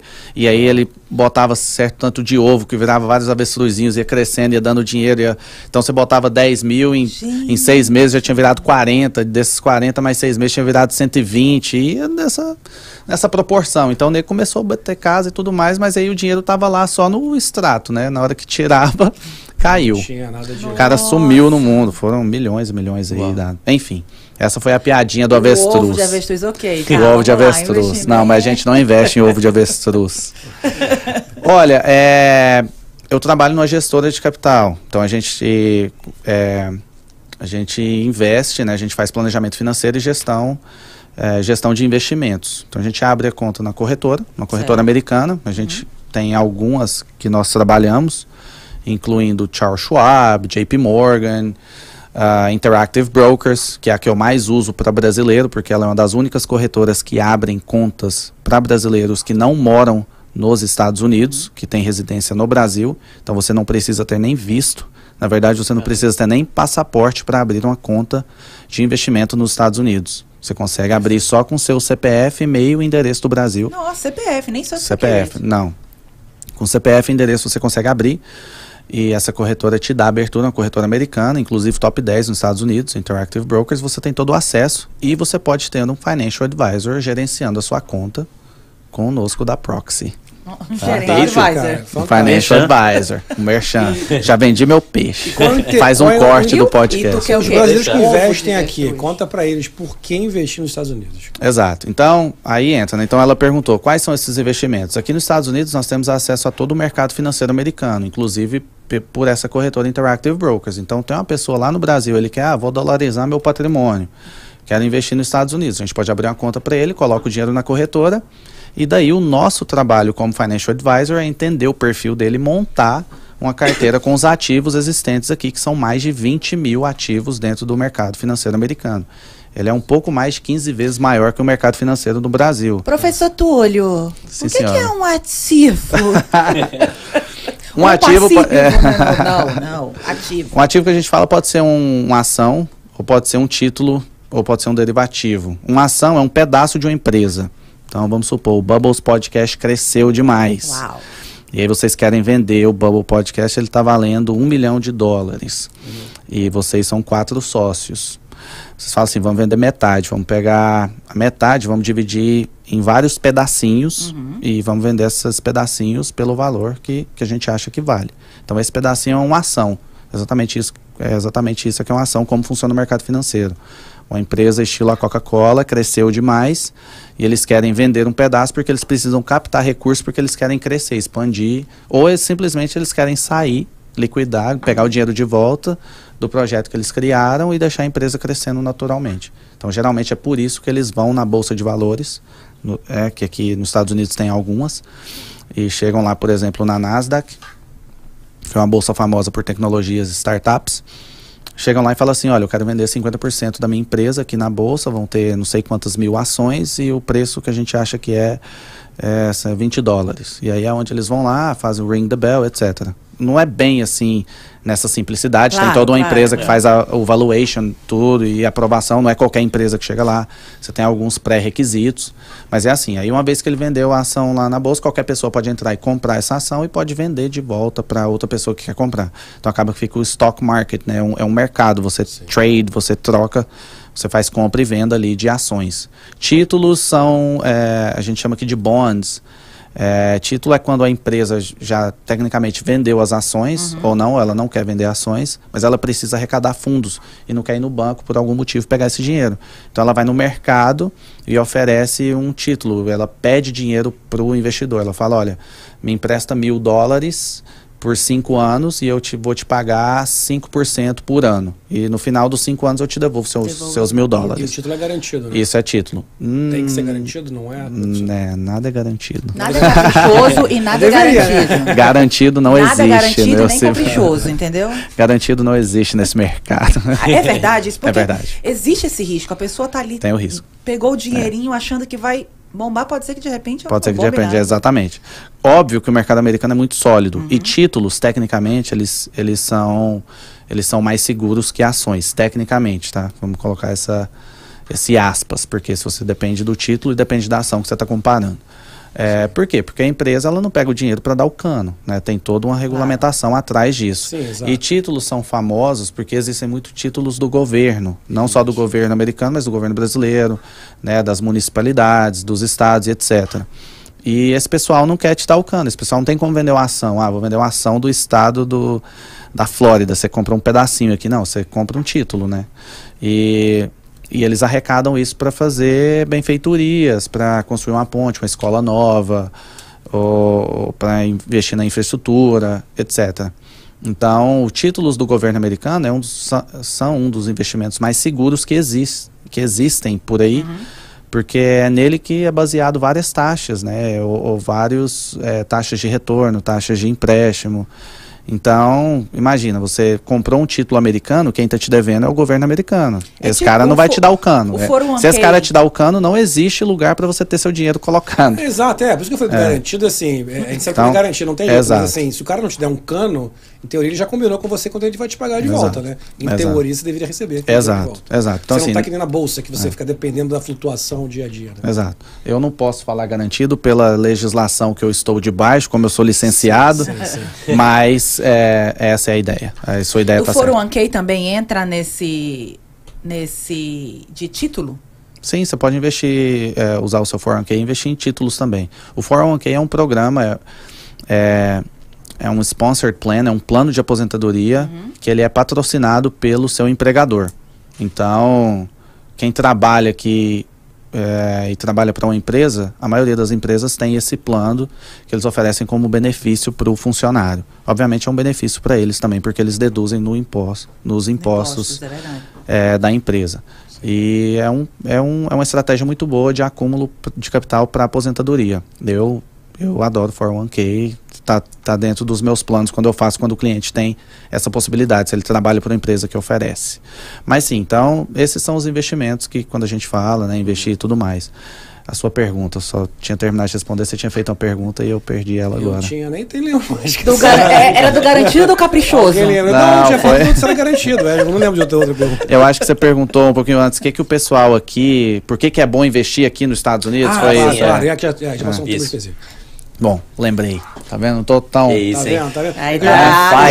Entrei que na- na- faz. no assunto, Gigobiloba. É, porque muita gente, muita gente é, tem essa questão, né? Vou investir nos Estados Unidos. Por que você... Aí o cara fala assim, que é uma coisa que eu já ouvi muito, vê se você já ouviu isso também. Pô, mas lá juro é muito baixo, porra. Não tenho tanto rendimento. mas No Brasil dá mais. Por Exato. que Estados Unidos? Exato. Bom, Estados Unidos, isso é um mito. Aqui tem muito investimento bacana. Porém, eu não tiro. É, eu entendo esse pensamento. Por quê? Porque o Brasil é um país de risco. Então, é um dos primeiros conceitos no investimento: é quanto maior o risco, maior o retorno. Tá? Se você tem, tá, está correndo muito risco no mercado financeiro e não está tendo uma possibilidade muito grande de retorno, tá errado. Se você está correndo um risco, você tem que ter um retorno, você tem que ter uma possibilidade de retorno muito grande. Esse é, o, esse é um dos conceitos básicos aí para quando você quer começar a investir. Então, o Brasil, a gente sabe que é um país de risco, né? Risco político, risco econômico, risco inflacionário, risco geográfico e por aí vai. Isso. É, então, então, como um país de risco, tem muita possibilidade de retorno. Né? Tem uma crise, aparece muita galinha morta, aparece muita oportunidade bacana. Né? Agora mesmo, você liga para qualquer corretora aí dessas, qualquer assessor dessas corretoras conhecidas, vou fazer propaganda grátis, Não faz. Paga não mais, faz, é. não faz. mas é, liga lá, o cara vai falar, pô, tem um CDB aqui, CDI, sei lá, IPCA mais 15, que dá um retorno de 17% ao ano aqui. Por quê? Porque a taxa Selic está lá em cima. E o mercado financeiro está muito, tá muito agressivo, está muito volátil. Então o pessoal corre para né, pra título, para renda fixa, etc. Esse tipo, título de capitalização também, né? Também, aí entra tudo. Então assim... Tô manjando tudo, gente. Não É. Então né? você Então. chega, você chega com, com a rentabilidade dessa que o cara te oferece, né? Um, um, um investimento de 17% ao ano. Aí você fala, ah, vou pôr meu dinheiro nos Estados Unidos, não, não tem nada que vai render nesse ponto. Óbvio que não tem um título que está pagando 17% ao ano aqui nos Estados Unidos. Por quê? Porque não tem o risco que o Brasil tem. Exato. Né? Não tem o risco político, não tem o risco inflacionário, não tem o risco é, dólar, né? o risco cambial. A gente sabe que a longo prazo o dólar sempre vai estar crescendo em relação ao real e etc. Eu pago muito na. O, a nossa estratégia de trabalho é muito no planejamento, é entender para que, que aquele capital que ele está investindo. Então, se é um capital que realmente ele quer arriscar, pode ser que o Brasil seja uma ótima oportunidade. Mas aqui tem muito investimento que traz uma rentabilidade muito bacana. Então, é, basta você procurar e montar uma carteira bem estratégica. Eu consigo, né? Eu brinco, pessoal, eu quase nunca falo sobre rentabilidade. Mas eu tenho carteira, a carteira nossa agressiva dentro do, do nosso trabalho, hoje ela está rendendo em torno de 32% a 33% ao ano. Isso porque nós tomamos um, um hit aí do ano para cá de menos 22 no, no Sim, SP500, sim. entendeu? Então, por estar negativo, ainda nós estamos trazendo uma rentabilidade de 32% positiva Nossa, num prazo de 5 anos, né? A média de 5 anos por ano. Então, assim, tem, tem como investir e ganhar dinheiro aqui nos Estados Unidos, isso é óbvio. Não tem como você falar que um mercado brasileiro com 400 a 500 ativos contra um mercado americano que tem mais de 20 mil, é, ser melhor, né, do que só de tamanho a gente sabe que tem todas as oportunidades que tem lá, a gente acha aqui. É, Mas você tem que saber moeda, alocar. né, cara? Que acho Exato. que é uma outra coisa muito forte aí, porque você hoje investir, se você investe hoje em dólar em 100 mil, não, não, não concordo, 100 mil reais que seja em dólar, vai ser aquilo daqui pra frente. Exatamente. Se o dólar, se você investe em real e o dólar amanhã sobe, tudo per- aquilo não é mais, não é mais aquilo, né? Exato. Você tem a proteção da moeda forte, do mercado forte, que eu acho que isso que você falou do risco é muito interessante, né? Que é interessante investir no Brasil, mas eu também acho, eu acho nesse momento assim, investimento no exterior, algo no- nos Estados Unidos, países fortes, muito interessante por causa disso. Você tem uma garantia muito maior de aquilo que você tem, tem uma proteção ali, cara. E não é como sempre, não é garantida, mas a gente sabe que historicamente é muito mais fácil o Brasil ter uma tomar uma porrada do que os Estados Unidos, né? Com certeza. E o que acontece com, com a grande comunidade brasileira, e pelo menos com grande parte do pessoal que eu converso e eu tento educar nesse ponto, são os princípios básicos do investimento. Então você tem que ter um objetivo. Não adianta você pegar o dinheiro que estava embaixo do colchão que você guardou sua vida toda e querer multiplicar ele num avestruz master da vida. Não vai. Você tem que. É muito mais fácil você pegar e montar o seu planejamento financeiro ali estratégico. Você quer comprar uma casa? Então vamos pegar parte desse capital e vamos traçar o objetivo, a sua meta para a gente chegar. Daqui quantos anos você quer comprar sua casa? Qual o valor da casa que você acha que você consegue ser qualificado pela renda que você tem, pelas despesas que você tem? Baseado nisso, qual que é o valor do seu down payment? Esse dinheiro vai todo para lá? Então daqui quantos anos? Bom, Isso então era a gente vai ter pergunta que eu queria fazer. Sou assalariada, vou começar a investir. Qual seria um dinheirinho que eu poderia pensar hoje e qual seria o retorno? Três meses, três anos? É, Bom, primeiramente, é o, que eu, é o que eu acabei de falar, é montar o planejamento, é saber é, as bases. Inclusive está lá no meu e-book e no meu curso. Que isso, hein? dá, dá, dá um um, mestre Bom, do capitalismo. Aquela, dá É, uma. dá Dá um- uma. Mas deixa, é, mas é simples. o, Lê o seguinte. é, primeiramente, você tem que ter uma reservinha de emergência, Ok. tá? Então, para começar a investir, o pessoal fala assim: "Ah, não estou pronto para investir". Não, não é estar pronto para investir. Você tem que começar a planejar para você ficar pronto, senão você nunca vai ficar. Esquece. Então, até brinca aquela história, o ovo ou a galinha, né? Eu começo a investir para ter dinheiro ou ter dinheiro para investir? Você tem que começar a investir para ter dinheiro, senão você nunca vai ter dinheiro. É, então você monta uma reservinha de emergência, Uhum. depois você tem que preocupar com insurance, seguro, você tem que se proteger, não tem como você não ter insurance. É, Deus me livre, acontece alguma coisa com você, você é que, você é que traz renda para casa ou complementa a renda. Certo. Acontece alguma coisa com você, acabou todos os planos. É, aposentadoria, que é outra certeza da vida, ninguém quer depender do trabalho para sempre. Eu não vou falar trabalhar porque muita gente quer trabalhar até morrer. Sim. Mas ninguém quer depender daquele trabalho para sempre. Ninguém quer acordar hoje e falar: nossa, eu não tenho dinheiro de pagar minhas despesas desse mês, eu tenho que correr atrás. Ninguém quer isso para sempre. Primeiro, que seu corpo não vai aguentar. E o quarto são os planos é, aleatórios que você tem: comprar uma casa, casar alguém, mandar alguém para escola, etc. Você definindo isso e você tendo liquidez, você tendo um cash flow positivo, pô, eu ganho 5, sobra, eu ganho 5, gasto 4, sobra mil. Tá. Onde eu coloco esse mil? Bom, então, Túlio falou que interessante é ter reserva de emergência, a- é, seguros e aposentadoria. Então vamos começar a entender como que, que dá para fazer com esse mil. Dá para já pagar um seguro de vida? Dá, vou pagar. Dá para eu começar a colocar um pouquinho na poupança para uma reserva de emergência? Emergência não avisa quando vem, né? Então você tem que ter o dinheiro disponível. O dinheiro de reserva de emergência, ele foi feito para ser líquido. Ele não foi feito para crescer num investimento super arriscado. Ele tá ali para quando você precisar você pegar. Então por isso que a gente tem esse potinho. Ele não precisa ser um potão. Ele tem que ser um potinho para suprir uma emergência. Tecnicamente, tem alguns estudiosos, economistas, falam que a, é, o, o tamanho ideal seria de 3 a 6 meses de despesa. Tá. É, às vezes nem precisa chegar nesse valor, porque se você estiver bem organizado, pode ser que o seguro que você tem, um disability, um seguro de vida, etc., vai cobrir caso venha uma emergência maior. É, mas é bacana você ter porque, principalmente a gente que mora aqui, às vezes tem emergência no Brasil que não está dentro do seu planejamento, né? Você não Sim. conseguiu fazer um, um planejamento para um parente que ficou doente lá no Brasil, então vai ter que sair da emergência, da reserva. Então é dessa forma, você começa dessa forma e diz que você não precisa ter muita grana para começar desse jeito. E é isso que 10 eu bato, dólares. é. Chegou, sobrou ali, É, porque que tem seja essa 10. dúvida é. realmente. Muita gente acha que porque ganha muito pouco, é, não pode investir. Ou, e, e eu tenho realmente é, estudado isso nos últimos tempos, ve- vejo bastante vídeo e o que as pessoas mais falam é isso, que você, não importa o quanto você ganha, você tem que separar uma, uma certa quantia para você investir, né? Com Então, certeza. tipo, uma pessoa que ganha 2 mil, 3 mil dólares no mês, mesmo assim, Mesmo assim tá consegue. pensando nisso, né? Mesmo assim consegue, mesmo assim tem que estar pensando. Por quê? É o que você falou. Pô, sobrou 10 dólares. Põe 10 dólares.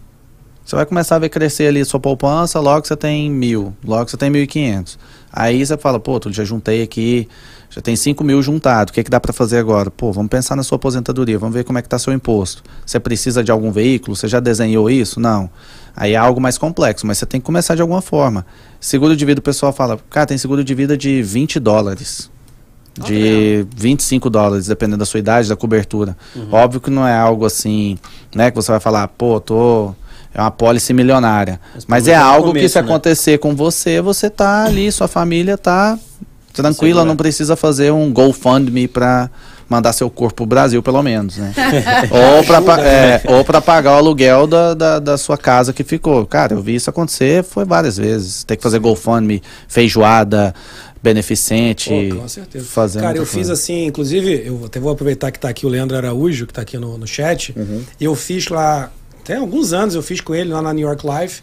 Eu fiz lá um, um- um life insurance né, com ele. E justamente por isso, porque ele me explicou exatamente isso aí. Eu achei muito legal, mudou minha vida. Eu falei, cara, você vai fazer, você vai cuidar da sua família, vai cuidar de você, ainda vai ganhar um dinheirinho. Não vai economizar. Inclusive o Leandro mandou aqui. Grande Túlio, gente boa demais, só fica nervoso quando está perdendo jogando bola. Chega, ficou calado. Deu aquela. tem, Quem? o Túlio tem os seus momentos. Tem seu tô, tô vendo, tô vendo.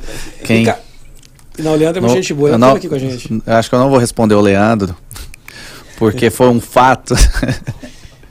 foi um fato muito esporádico isso que aconteceu Isolado. com ele, Isolado. isolado, que ele usou de, de, de malandragem contra a minha pessoa. e meu time estava perdendo, ele começou a meter a mão na bola. E aí Ah. realmente a gente perde a paciência. Aí é vascaíno. E ele é vascaíno, Vascaíno, né? é, Complicado. é, é, É, Leandro, um tá abraço pro meu amigo Leandro, muita gente boa. Inclusive, parabenizá-lo, que eu vi que ele mudou de emprego agora. Se eu não me É engano, ele tá no, tá no concorrente. Também não vou fazer propaganda. Ah, não, fala não. O Leandro é um cara muito gente boa. O Leandro foi um cara que conversou muito comigo lá no passado, quando eu cheguei aqui, cara. E foi falando muito sobre, sobre isso. Achei muito, um negócio muito interessante. Inclusive, eu, eu assim, depois a gente vai conversar, eu quero conversar contigo, porque de uns anos, desde que eu cheguei aqui, eu come... trazer um pouco da minha, da minha do que eu, que eu passei para até pra você poder falar também, né?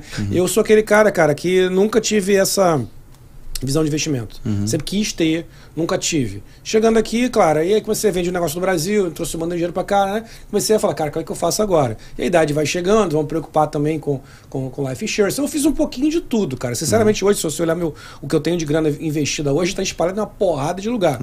O que eu mais me ferrei foi na bolsa, que realmente, como eu não sabia muito, eu fui tentando fazer um negócio, entrei numa de vamos ganhar um negócio aqui, um negócio ali, e tomei num monte de cara. Agora eu, eu mudei um pouco a minha estratégia, se está certo, eu não sei.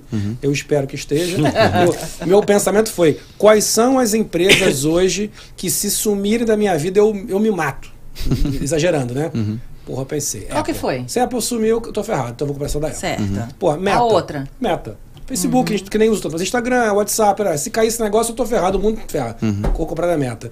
É, a, a terceira, Amazon, minha casa toda é Amazon, é Alexa lá, Alexa pra cá. Isso. Porra, compro tudo na Amazon. Eu falei, cara, eu falei, essas três empresas eu tenho que ter ação. Comprei delas. Tem Deixei o lá. Flamengo também, né? E o Flamengo? Hã? Não, o Flamengo eu não vou passar do Flamengo. Aí, cara, aí eu fui nessa. Aí eu falei, mas eu pensei também, mas aí eu vi os caras falando, Warren Buffett não vende ação. O cara compra a parada da Coca-Cola desde sempre, tá lá. Então, assim, comprei e deixei agora. É. Não tô nem olhando, não, nem olho, quase não olho mais. Não eu não sei se tá certo ou tá errado, cara. Aí fiz um negocinho aqui, um negocinho ali. Aí comprei. E, e o que eu vi esses dias, que até que você falou agora, que eu achei genial, que você falou, que eu nunca tinha ouvido ninguém me falar, é que eu sempre ouvi falar assim: não bote na poupança. Poupança não dá dinheiro. Poupança não tem rendimento. Poupança não sei sei lá o quê. E eu, por minha conta, meu, meu filho nasceu tem dois meses e pouquinho. Uhum. Parabéns. falei, Obrigado. Aí eu falei assim, porra, cara, eu vou botar um dinheiro na poupança, porque se eu não tiver liquidez e eu não tiver um dinheiro guardado pra usar, pra pagar as coisas de agora que estão acontecendo, se o moleque tem que fazer uma coisa especial aqui, diferente, tem que fazer um treco aqui ali, eu quero ter dinheiro na mão. Então eu botei na poupança, achei uma poupança lá que tava dando um pouco mais de rendimento e botei um dinheiro pra isso. Mas eu fiz na minha cabeça maluca. Eu falei, cara, eu preciso desse negócio pra me sentir à vontade. Não tava sentindo à vontade com tudo investido. E quando eu vi você falar, eu falei, ê, maluco, finalmente acertei. Tá se achando. Mas é, isso, cara. Você não ouve pessoas falando isso da poupança? Não faz, não faz, não faz, não dá rendimento. Demais, todo dia. É, eu tenho uma guerra travada no digital, no mundo digital, com essa galera. É porque tem muita gente que gosta de lacrar, né? E acaba que eles querem chamar sua atenção de qualquer forma e talvez vender ali o serviço, um produto a qualquer custo, né? Uma imagem, etc. O certo é, não tem como você ficar rico não, não, tem, não tem mágica no mercado financeiro. Não tem como você pegar mil dólares e vai virar 10, 15. Aliás, ter tem. Algumas, alguém dá uma sorte de comprar um Bitcoin em 2007 e segurou, comprou mil O dólares. Falou, né, é. da pizza lá. A, É. a GameStop, o cara que foi- que começou aquela história ali, né? Da GameStop, É, às vezes o cara começou a. GameStop, mas cara, é a mesma probabilidade de você jogar na Mega Sena e ganhar. Sim. Então, assim, você vai ter muito mais sucesso se planejando e fazendo. O, o- qual que é seu maior é, asset? Qual que é o, o seu, seu bem mais valioso? É o tempo. Então, você faz, sendo constante ali, consistente, você vai longe. Você vai... Gabriel já não tem muito tempo, não. É, aí já... É uma questão de idade, Que mas isso, aí a gente é. deixa pros filhos. Tá? É, exato. É? Mas é o que você falou, cara. Não adianta, ah, não põe na poupança. Tá bom, esse pensamento é ok se você tem um milhão de dólares parado na poupança e tá fazendo o que lá esse dinheiro? Você não precisa dessa liquidez toda. Sim. E é todo seu dinheiro? Não põe na poupança. Vamos colocar, deixar 50 mil na poupança e o outro vamos estudar o que, que dá para fazer com esse dinheiro? Bacana. Mas não pôr dinheiro na poupança é uma regra? Não, não é uma regra. Você precisa de liquidez, é o que você falou. Seu filho nasceu. Como é que eu vou investir, mesmo que seja na Apple? Aí vem um maluco lá, morre igual o Steve Jobs morreu, a ação cai. Eu lanço um iPhone que, que só mudaram uma câmera invertida lá, achou que ia ser um sucesso e não, foi. Ou estoura um iPhone dentro do avião, sei lá o que pode acontecer, e as ações caem. E bem na época é o dinheiro que você precisa tirar para. Não, que é o que tá Fazer alguma hoje, coisa. né, cara? Que se a gente botou dinheiro em ação hoje, estiver preocupado em, Lascou. em- com o dinheiro, aquele dinheiro está ferrado, né? Exatamente. Agora tem que ter paciência. Não né? dá, é. Então, é, eu falo muito pro pessoal, não tem muito, não tem como cravar nesse mundo financeiro. Não tem um- uma verdade absoluta. Cada caso é um caso. Claro. Tá? Então, a poupança é ruim? Não sei, depende. Investir num IRA, no 401k, é a melhor coisa do mundo? Não sei, depende. Às vezes para você não vai ser. Às vezes você não tem o benefício que o, você não vai aproveitar do benefício que um 401k te dá, entendeu? É, então, cada caso é um caso, tem que ser estudado. Não, não tem como chegar aqui e falar, ah, qual produto que você vende, Túlio? Cara, eu vendo consultoria, eu vendo planejamento estratégico, planejamento financeiro específico para você. Então não é um produto. Não tem como eu te falar, olha, vamos pegar seu dinheiro e fazer ele virar 3 milhões em, sei lá, 5 anos, que eu tenho um portfólio aqui maravilhoso. Não é isso. A gente vai chegar lá, mas estudando, estratégico, entendendo a sua vida, né? Entendendo qual, qual que é a sua necessidade ali, o que, quanto você ganha, quanto você gasta, etc, etc, etc. Isso é outra coisa interessante, né, cara? Entender quanto a gente gasta, né? Que eu acho que as Lógico. pessoas não sabem, né? Exato. Eu Quase não sei ninguém. quanto eu gasto, não, eu gasto É. tudo. Você sabe quanto você ganha, quanto você gasta, Eu o que gasto. sobra? Não, eu não sobro nada. Eu gasto Eu tudo. comecei a fazer um exercício esse mês de anotar tudo que eu tudo que eu compro, tipo eu coloco lá o lugar, a data, o que foi, é, quanto foi e como que eu paguei. E É te- um- tá te é um bom ajudando? exercício. Então, eu quero quero esperar o final do mês para eu poder tipo analisar bem e, e- ter uma noção. Tem alguns aplicativos que fazem isso, né? A, a maioria dos bancos, já se você tem um aplicativo do banco, ele já consegue te dar um spending report. O que, que você está fazendo? Basta você gastar no cartão. E aí você consegue até mudar ali os as categorias, né? Pra, porque às vezes você manda um Zell, às vezes você saca, e você Sim. consegue identificar o que, que foi aquele Zell, porque tem Ah, somente né, na parte da beleza, ah, mandou um Zell pro barbeiro, né? Foi, Sim, então dá para você consegue ca- categorizar e saem alguns relatórios. legal. E aí você consegue fazer até o tracking report dele para saber se janeiro desse ano até janeiro do ano que vem. Então, cara, ferramenta hoje em dia tem demais para você se controlar. Mas como todo mundo, né? Controla a gente não, não quer fazer isso. Uma, uma outra coisa que, que, eu, que eu também tenho ouvido, é, quero saber se isso é verdade mesmo. Primeiro que assim, realmente, as pessoas não controlam o quanto, o quanto gastam. E a outra que as pessoas, a maioria das pessoas fala assim, eu não, não me sobra dinheiro para investir. Uhum. E o que, eu, que a, a gente que eu mais ouço é falar assim, é mentira. Sobrar, sobra. Você que não, não tá fazendo planejamento. Isso é assim mesmo, é isso? Eu falo, é, planejamento e prioridade, né? Depende do que, que você, você quer fazer. Tem gente que precisa ter uma continha. Lá em São Francisco tinha, na comunidade é muito comum você fazer um consórcio entre amigos, né? Você junta ali 10, 15 amigos, cada um, é, a cota é mil dólares, cada um paga mil dólares por mês e Aham. todo mês tem um contemplado. E nem tem juros, é mais pra Ah, galera juntar uma é grana pra mesmo. Essa pessoa que for sorteada, pelo menos pega aquela graninha. Ela pega a grana toda junta e aí Isso, ela tem que, ela tem que pagar o resto. E tem muita gente que fala, ah, eu preciso de um consórcio porque o consórcio é uma conta, eu sou obrigado a pagar e eu vou conseguir me Ah, tem esforçar é assim, e vou né? pagar esses mil dólares. No final eu juntei 15 mil. Se eu não for assim, eu gasto com qualquer coisa e não juntei nada. Entendi. Então tem gente que gosta desse método. Uhum. É errado? Não é. Tem gente que fala, ah, não gosto porque eu tô pagando mil dólares ali, vou pegar só no final e no final eu peguei ele sem juros. Se eu colocar na poupança, me dá um jurinho. Fala, ok, 15 mil dólares, um juro de 0,5% ao ano. Parabéns, você ganhou 30 dólares. Good for you. É, good for you. Pagou 15 de mensalidade do banco, tá ótimo. Não sobrou nada. É. Reportou. Tá rico, é, só que tá não. rico. Então, assim, tem. Acontece, é, é, tem gente que fala que não sobra. É, eu acho que é prioridade e planejamento, exatamente. O Eric perguntou, eu vou, eu, eu vou traduzir assim para é muito caro ter um advisor? Porque ele tá perguntando quanto Eita. é. Eu não vou explorar, né? não vou explorar Túlio aqui para falar qual é o preço que ele cobra para consultoria, né? Mas assim, Depende o que é caro pra você. 5 dólares é caro. Vou falar igual aquele, aquele Reels do. Daquele cozinheiro do francês lá que, que vai no Brasil, tem um restaurante, o Jacan. Jacan, Jacan. Jacan- Se alguém fala que o seu serviço é caro, você fala pra ele, não é caro, você que não pode pagar. Pobre. Fala assim, você é Isso pobre. Você que é pobre. É, você que ganha pouco. É, não, é, um não, advisor. não precisa falar assim, tipo, né? Mas dá uma dica. Bom, já aproveitando seu gancho. Vai. Tá. Existem mais de 300 mil advisors nos Estados Unidos, é uma profissão muito comum. No Brasil não existe. O advisor ele é uma profissão fiduciária, a gente tem total poder sobre a conta do cliente. Eu posso vender tudo se eu quiser e comprar de uma ação. Porém, a gente segue uma regulação, né, uma regulamentação da SEC, que é a CVM, que dos- a americana, né, que é o órgão que, que fiscaliza a gente. É, então a gente tem que trabalhar nesse compliance. A gente só pode agir em melhor interesse do cliente. Então, assim, o americano ele confia no advisor, é por isso que existem tantos. O brasileiro não é acostumado com isso. Eu tenho cliente brasileiro que fala assim: então você vai pegar meu dinheiro e vai colocar aí, e você tem o controle. Se você vender tudo e comprar tudo em uma ação que eu não gostar, eu falo: não, não é assim. Eu vou seguir a estratégia que a gente montou e eu vou estar dentro daquela estratégia. Você pode confiar. Porque se eu não fizer, a SEC me pune, me dá uma multa, eu tenho que te pagar tudo de volta e é perigoso até ser preso, dependendo da, da, da cagadinha que eu fiz. Enfim, então tem muito advisor. Então, trabalhar com advisor hoje de gestão, Você não paga por isso, você tem que se qualificar. A maioria dos bancos tem um valor mínimo para você abrir uma conta de investimento com advisor. E são poucos advisors que dão consultoria, como eu faço.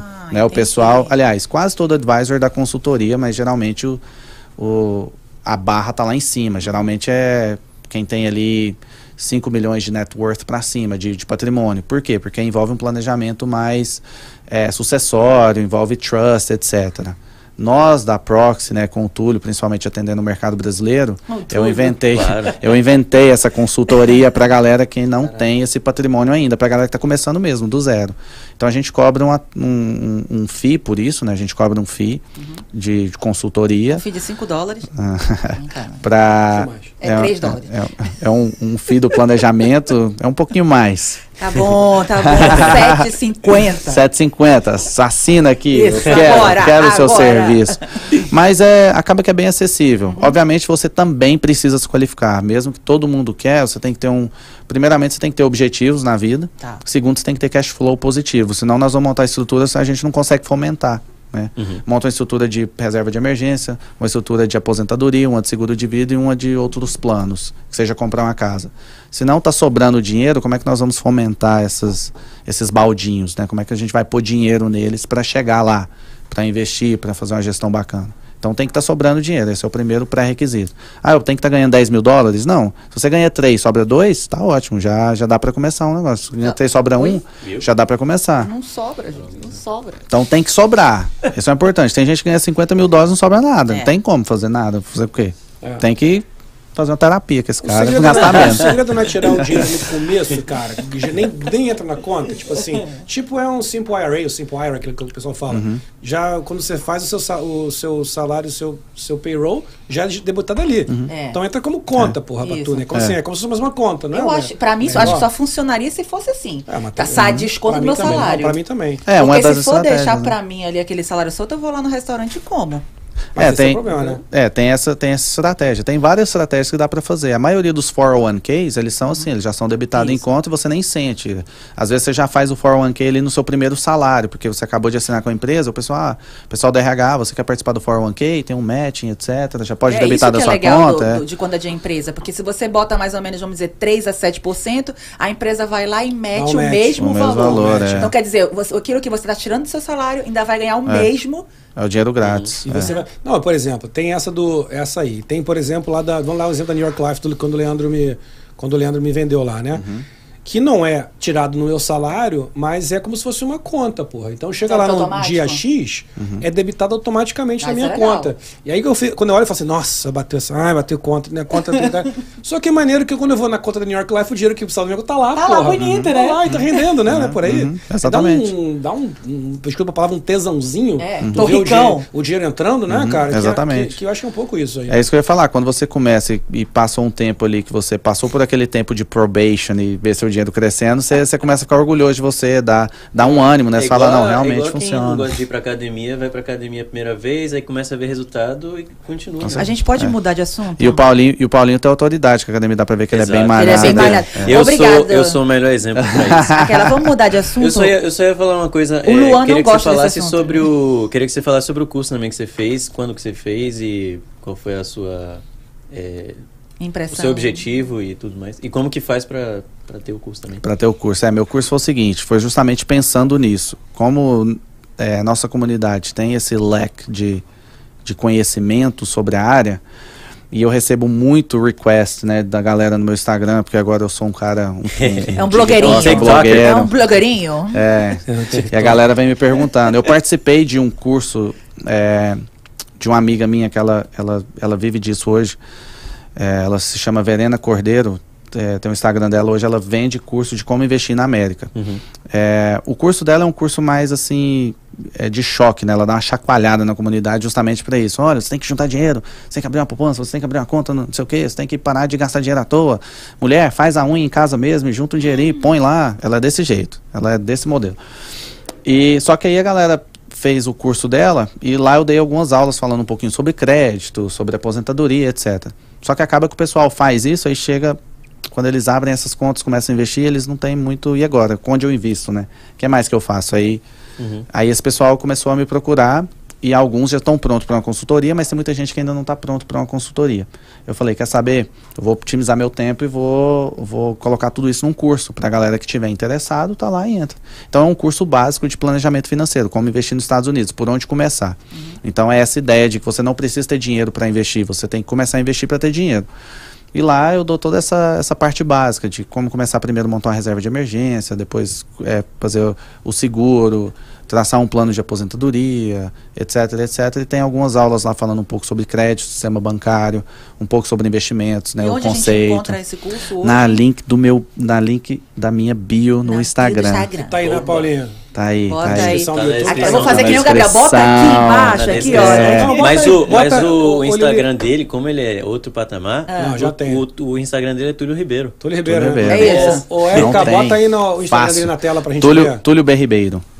Bota Túlio lá, B. lá, Ribeiro. lá, lá. Aí, É, Então eu errei, Ribeiro. então eu errei. Errou, tem, tem o B no meio do. Ah, é. Paulinho. Eu errei, eu Porra. É que eu achei realmente que era Túlio Ribeiro. tirou tanta onda que te, prejudicou, ó, tá tá vendo? Tá É. vendo aqui? Isso é culpa Ele do- tirou onda, tentou. Isso é Não, culpa mas do tá. Instagram, porque quando eu vou marcar lá, eu, boto Túlio e já aparece. Ainda bem, Já que foi tu, aparece, Ainda bem que foi é. o Paulinho que você já conhece que fez aí a. Deixa- Túlio B. Ribeiro. Tudo Deixa ele no próximo futebol. Pergunta. Ele, né? Pergunta, na sua casa, é casa de ferreira espeto de pau? Eu vou explicar. Cê- você mesmo tem seus próprios investimentos? Ah, ou sim. não, tipo, ah, eu só dou consultoria, não faço investimento pra mim? Sim, claro. Cara, eu gostou da casa de ferreira É. espeto de pau? Casa de Ferreira Eu tô Espeto de Pau. causando, cara, hoje. Não, sim, lá em casa, lá em casa sim, nós temos o, né, o nosso planejamento. Claro que nós não estamos ainda, né, como Naquele patamar de 5 milhões. naquele patamar. Tá certo, tá certo. Porém, e, é, eu uso muito de exemplo pro pessoal. Isso é. Eu falo, cara, eu entendo é, a situação que acontece na família. Tem hora que você tem que pegar a sua reserva de emergência e realmente usar para uma emergência, seja ela qual for. Talvez a sua emergência não é a, o- eu, eu não tenho o mesmo critério de emergência igual a você. Talvez para mim uma viagem ali para Tulum é uma emergência que eu tô precisando, Eu tô precisando, né? É entendeu? a emergência é não. dele. né? É não? E, e às vezes para você uma emergência é um parente que está morrendo. Brincadeiras à parte, mas é, é- acaba que tem um fundo de verdade. Então sim, a gente tem planejamento de aposentadoria, nós temos o seguro, eu já planejo para conta da minha filha. Temos os nossos investimentos, sim, com certeza. Tem que mandar Eu alguém uso pra muito de- escola, é, né? Tu tem vai que ter que mandar mandar alguém pra escola escola. também. Não, tem- Exato. não, inclusive, queridona, se você, você, que é, você que é a tia favorita Lá- aí. lá vem, lá já, vem, lá já, vem. Eu já abri, eu é já abri um, um college fund pra ele, que já está lá abri, já está funcionando. É isso. Se a tia favorita quiser fazer a contribuição, Vamos tá fazer. aceitando. Não, Passa o link. Sou o link. É os únicos Boa. Pode sobrinhos fazer até que eu mensal. tenho. É exato. É Nicolas e Ana Luísa. São os únicos sobrinhos que eu Vou tenho. passar pra bebês. galera no grupo o link Bebês. do college fund do Nicolas. Isso. Que vocês todo mês pode botar lá, tem o seu link. E essa, e essa Tá é uma demais, cultura que a ó. gente pode começar aqui, ó, criar um movimento no Olha. Bubbles Pod- Podcast, em vez de aniver- aniversário de criança, Olha. nós brasileiros.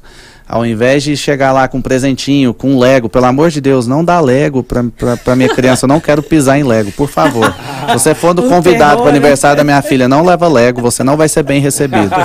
Por gentileza. Faça um cheque, cara, de 15 dólares, de 20 dólares de presente pra, pra criança. Cara, isso é muito comum, Olha assim, na é comunidade legal, hein, americana. Quando a gente trabalhava no banco, é muito comum o pessoal chegar no batizado ou do aniversário da criança, chegava a mãe e o pai ali com, com 15, 20 cheques de amigos, de familiares, para depositar na conta da criança. Legal. Pro legal. college Então, fund, cara, etc. sua esposa trabalha no Chase, né? Então, o Chase tem essa conta, o a First Bank, uma coisa assim, que é do, do Chase. Eu abri uma pro meu enteado, tem 12. Uhum, uhum. E é muito legal ver ele nervoso, cara. Eu adoro ver ele nervoso. Porque não é, não é uma É. coisa sádica. É porque eu gosto de ver ele, ele, ele sentindo na Preocupado com pele o que é não ter dinheiro, Exato. porra. E o moleque querendo ganhar dinheiro. Então, por exemplo, agora, eu, eu tava pensando, como é que eu faço assim? Ele, ele, ele tem uma poupança lá. Tem o save que ele não pode mexer.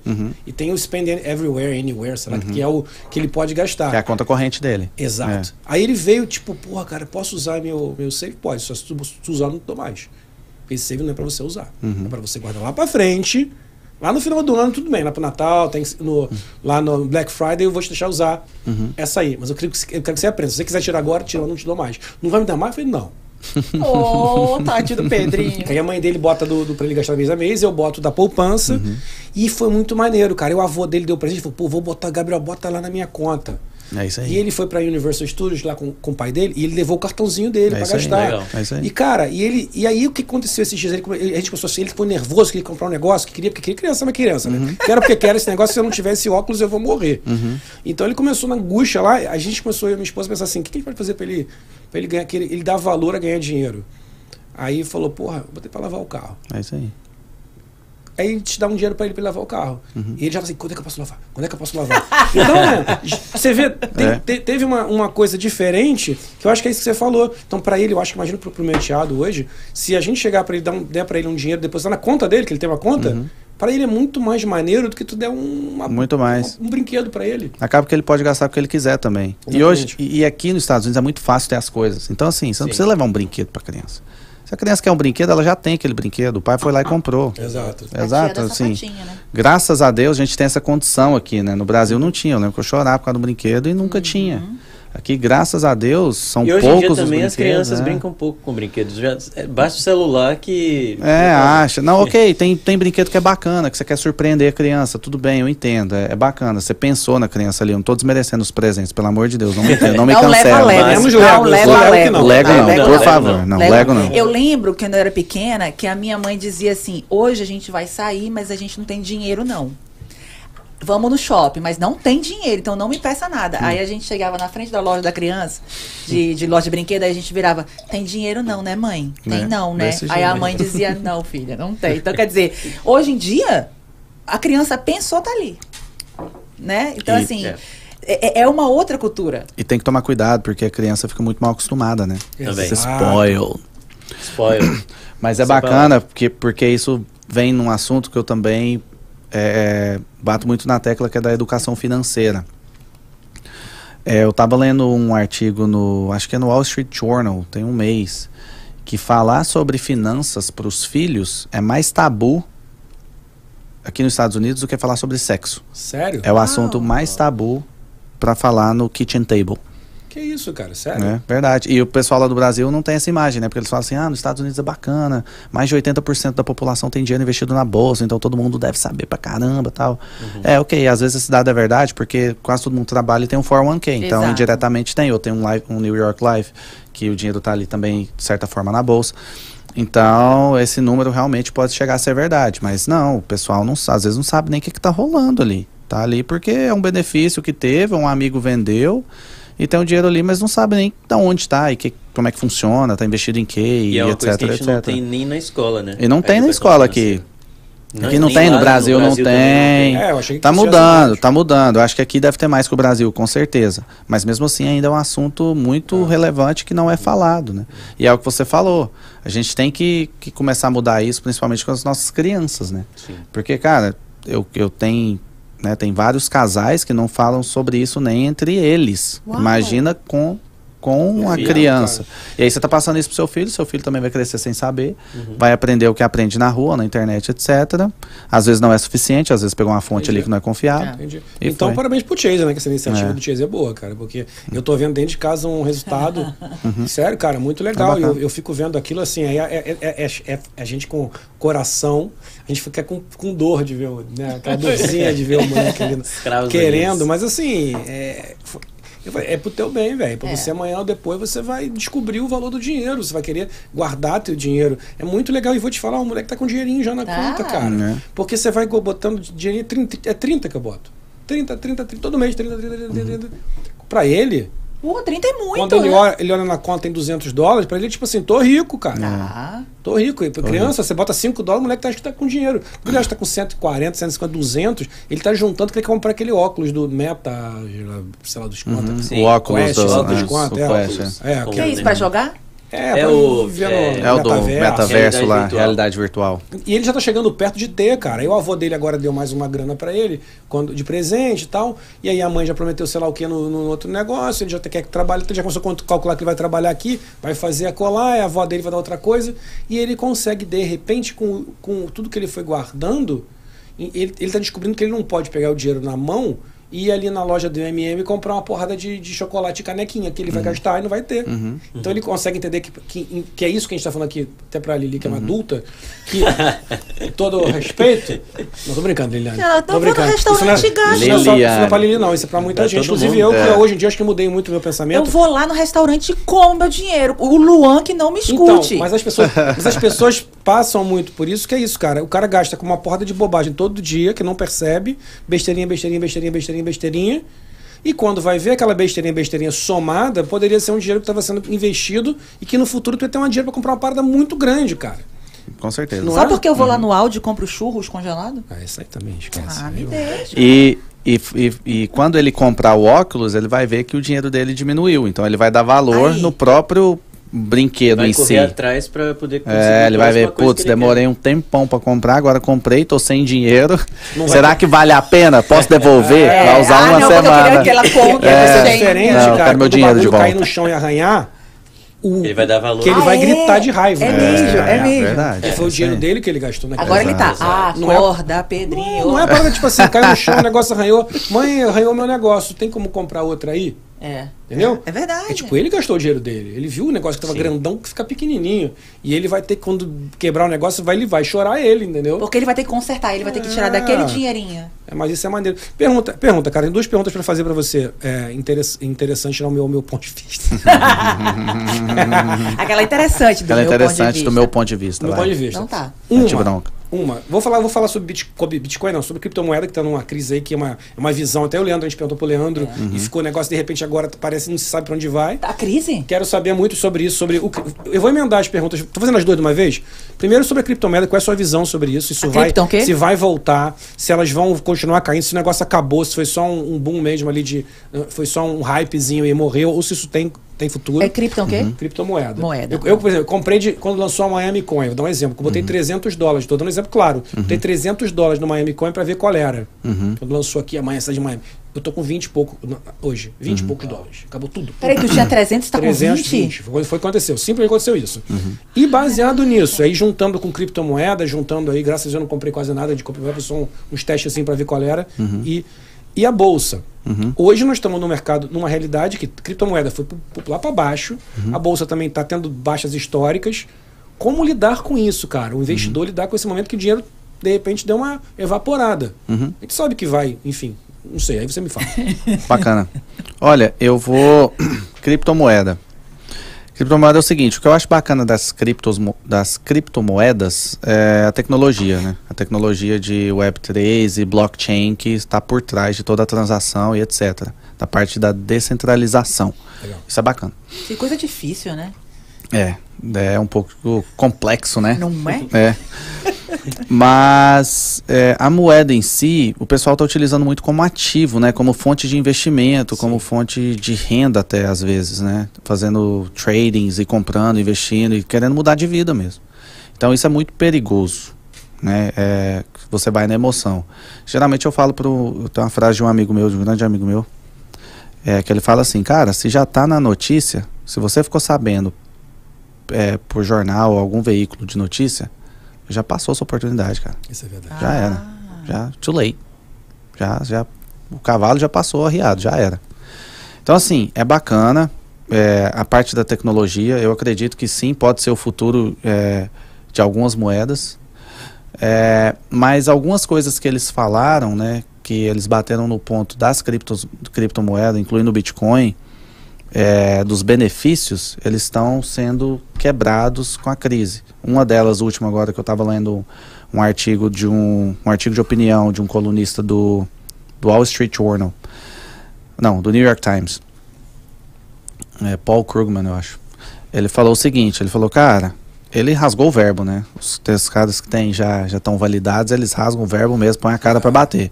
Ele falou, isso é um esquema, não sei o que, eu posso provar. Incluindo agora, a última coisa que caiu por terra foi que eles falaram que as, criptos, as criptomoedas é, eram um hedge contra a inflação, usava de proteção contra a inflação. Mas agora, guess what? A inflação está 8,6, está na alta histórica dos últimos não sei quantos anos. E o Bitcoin tem queda mais de, né, mais de, de 60%. Como assim? Tinha que estar ao contrário, tinha que estar todo mundo correndo para as criptomoedas. sim. Sim. E não tá, todo mundo tá acelerando, tá a mesma coisa do stocks. E ele comparou com o ouro, Que o ouro aconteceu a mesma coisa. O pessoal achava que ouro era, era uma proteção contra a inflação, que quando a inflação subisse todo mundo ia correr por ouro, e pelo contrário, o ouro também caía né, quando teve as crises e, e as recessões, etc.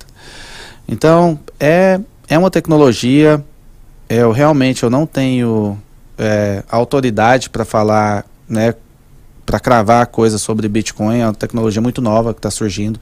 O que eu entendo, eu também sou um entusiasta, eu busco aprender, não só como é, as criptomoedas, mas NFTs, etc. Não porque eu, eu me identifico, mas porque como eu estou no mercado financeiro eu tenho que saber. Então, claro. eu fui na feira de Bitcoin, paguei absurdo no ingresso para tentar entender. E assim, não vi nada demais, de novo, que eu já não tá, estava vendo. Bacana. É, e assim, realmente tem esse benefício, né, de descentralizar, de não ser regularizado pelo governo, mas com isso tem, tem o, o efeito colateral disso, né? Não é controlado, então não tem como, é, por exemplo, a crise agora, a inflação. O governo está fazendo de tudo quanto é maneira para segurar a economia, segurar o dólar, conter a inflação. Sim. Tem políticas monetárias e estratégias para isso acontecer. Né, com a criptomoeda, alguém que inventou e não sabe o que está rolando. Então, já tem algumas corretoras de cripto bloqueando o saque, já aconteceu é o pessoal hackear a corretora e roubar não sei quantos milhões de não sei das quantas. E isso tudo está trazendo o preço das criptomoedas para baixo, que perde a confiança, perde o que eles pregavam muito. Então, assim, quando você tem algo descontrolado, Sim. né, que para o pessoal que é muito entusiasta e criou e formou tudo mais, eles falavam isso com motivo de orgulho, tem também o perigo disso, né, de estar tá descontrolado. Então, eu não gosto de usar como fonte de investimento, eu acho que já passou. Tem algumas moedas, né, na época que a economia estava boa, que eram chamados altcoins ou os babycoins, etc. Miami foi o pessoal, muita gente apostou, porque o prefeito de Miami, ele é Sim, é super entusiasta e estava bombando na época que ele criou a Miami Coin. Eu não julgo ninguém por ter entrado, poderia ter sido ao contrário. Claro. Mas eu volto, quando o pessoal me, me pergunta profissionalmente, eu volto na parte do planejamento. Vamos planejar a sua base financeira e está sobrando dinheiro dentro da base que a gente já planejou, está sobrando ainda e queremos colocar, diversificar alguma coisa, a gente diversifica, pode usar criptomoeda, não tem problema. Pode comprar NFT, que é um quadrinho lá do macaco maluco que é. vale 2 milhões de dólares. É. Vambora, né? entendeu? Então. É, se está sobrando, é, né? Se está sobrando, beleza, mas, cara, você não vai pegar o dinheiro que você vai comprar sua casa e meter, no, e meter em cripto, né? Por quê? Porque não porque é ruim, mas é porque é volátil. É a mesma coisa que eu falar. Você não vai pegar o dinheiro da sua casa e comprar tudo de Tesla, ou, ou a gente colocar num fundo de ações é, é, bem arriscado. Por quê? Porque é né? volátil. Um avestruz. porque é volátil. Você quer Sim. comprar sua casa a curto prazo, você vai precisar usar o dinheiro. Então, sobre criptomoeda, é isso que eu, é isso que eu penso. É algo que a tecnologia é muito bacana, está vindo para revolucionar o mercado financeiro, Porém, como investimento, eu usaria muito do planejamento financeiro para a gente pensar em ter algum retorno em cripto. Entendi. Pode ser que três anos desse podcast, o povo vai falar, pô, Tulião, se eu, se eu tivesse investido lá naquela época que já está 20 dólares a Miami Coin, se eu tivesse comprado mais 300, hoje eu estaria milionário, porque hoje está valendo uhum. 3 milhões. Pode ser que aconteça, ninguém Sim. sabe, né? Pode ser que venha alguma coisa aí, que agora uma legislação, alguma coisa que faça bombar.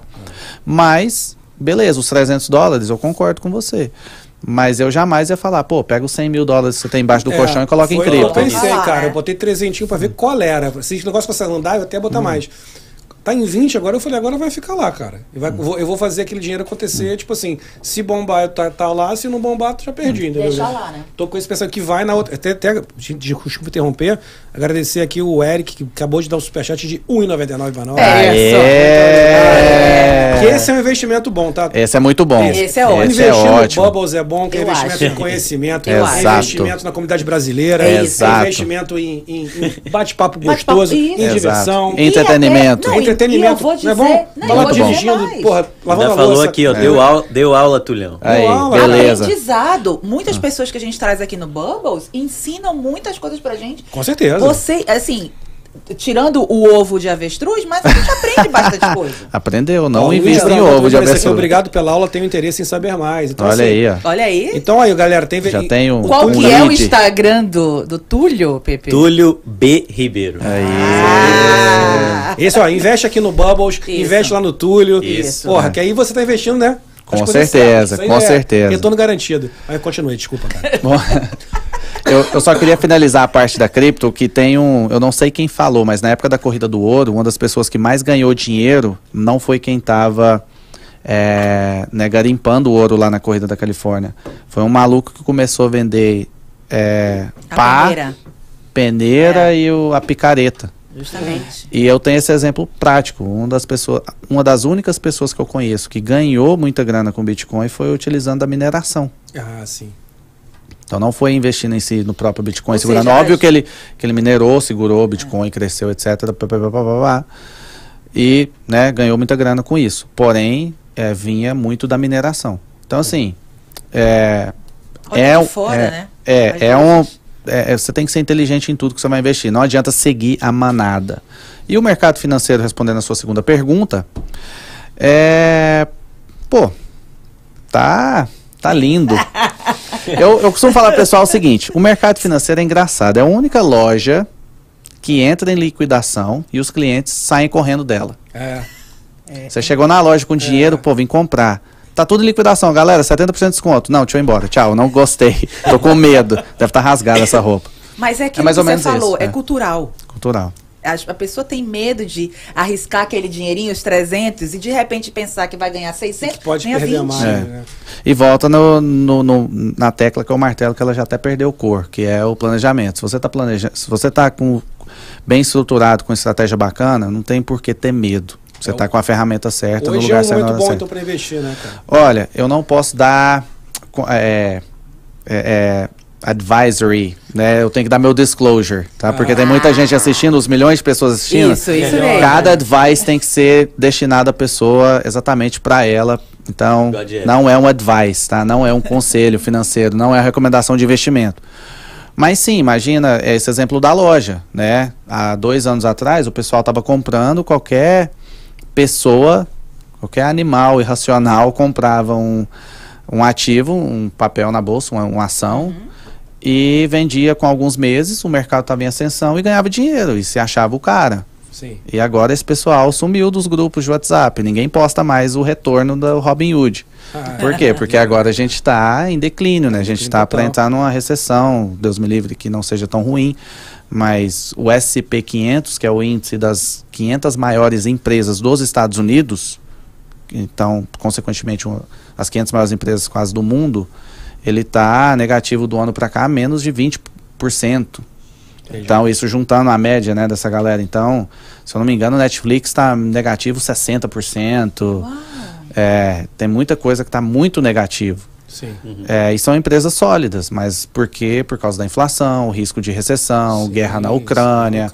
China com lockdown maluco, nada a ver, A própria a pandemia. pandemia. Esse, esse- essas- o que está acontecendo hoje, que eu vejo que o mercado de casas Uhum. aumentou muito o preço, tem a ver também? Claro, o pessoal né, começa a investir no que acha seguro, né? É. E querendo ou não, a Flórida em si então sofreu, sofreu, né?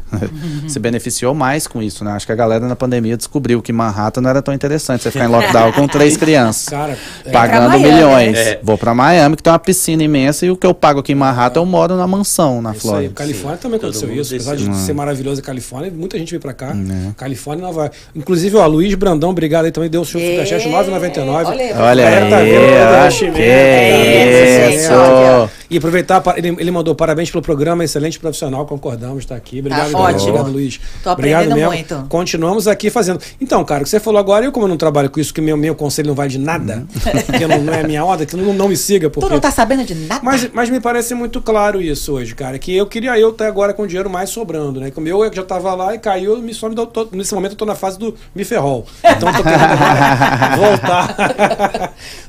Hoje consigo fazer poucos investimentos, assim, que tá, o que tá sobrando, o que sobra eu tô, tô tentando.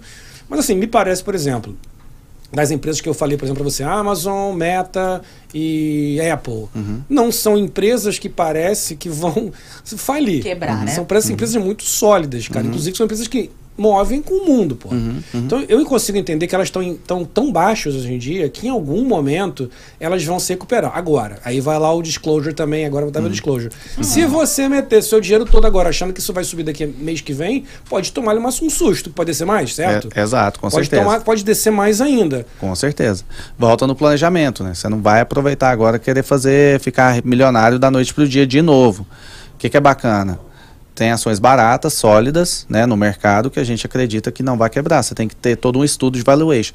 O que você falou antes que você escolheu as ações que você acha que você não consegue viver sem elas, cara, é uma estratégia muito bacana Não de fala isso investimento. pra ele, não. Mas é, de Ele vai ficar se verdade. achando, não Mas fala. ele precisa. Porque o mundo precisa saber disso. É, porque Mas, deixa o cara que faz, é. quando eu faço uma não bobagem, deixa o cara ser me elogiado. Cara, Uma essa, vez, pô. Não, essa é uma não, estratégia que a gente passa. A gente passa estratégia para cliente toda hora, assim, cara, você quer investir sozinho mesmo? Você tem uma continha.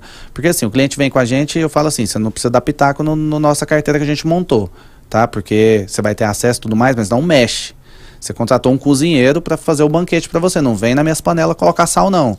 Pode achar que eu vou te entregar. Porque se você vier aqui, você vai bagunçar o que eu estou fazendo. Mas tem cliente que gosta de, né, de, de trabalhar ali, de entender, gosta de conversar com os amigos no final de semana no churrasco, gosta de ter uma continha que ele gosta mesmo de comprar e vender as coisas dele. E aí eles pedem algumas, algumas ideias nossas. Eu falo, cara, começa com empresas que você conhece, que você usa, que você é consumidor, porque você está acompanhando ela direto. Se você está acompanhando ela, você está vendo, está vendo se o produto está sendo entregue bacana, se ela está crescendo, se ela está desenvolvendo, está vendo o número de usuários do serviço ou do produto que você está vendendo. Consequentemente, essa empresa está crescendo. O valor de uma ação, óbvio que ele tem o, o, o valor emocional de oferta né, e procura no, no stock market, mas ele tem o valuation por trás. O Bubbles Podcast, ele vale um milhão porque tem um porquê. Não é porque alguém chegou e falou vale um milhão porque vale um milhão. Sim. Vale um milhão porque tem alguns microfones, tem toda uma estrutura, tem né, o, o- a, a estrutura, o, todo o, o- a estrutura humana por trás disso, o conhecimento ali, etc., as conexões, um Instagram bacana. É, então, isso é o valuation da empresa e é real. Então, o valor do estoque, ele, ele tende a ser racional. Né? É o valuation que a gente fala, é, é o valuation é, racional da empresa. Né? O pessoal que faz day trading, eles fazem muito a análise, técnica. que é as curvas lá, não sei o que, técnica Fibona- Fibonacci, ou etc.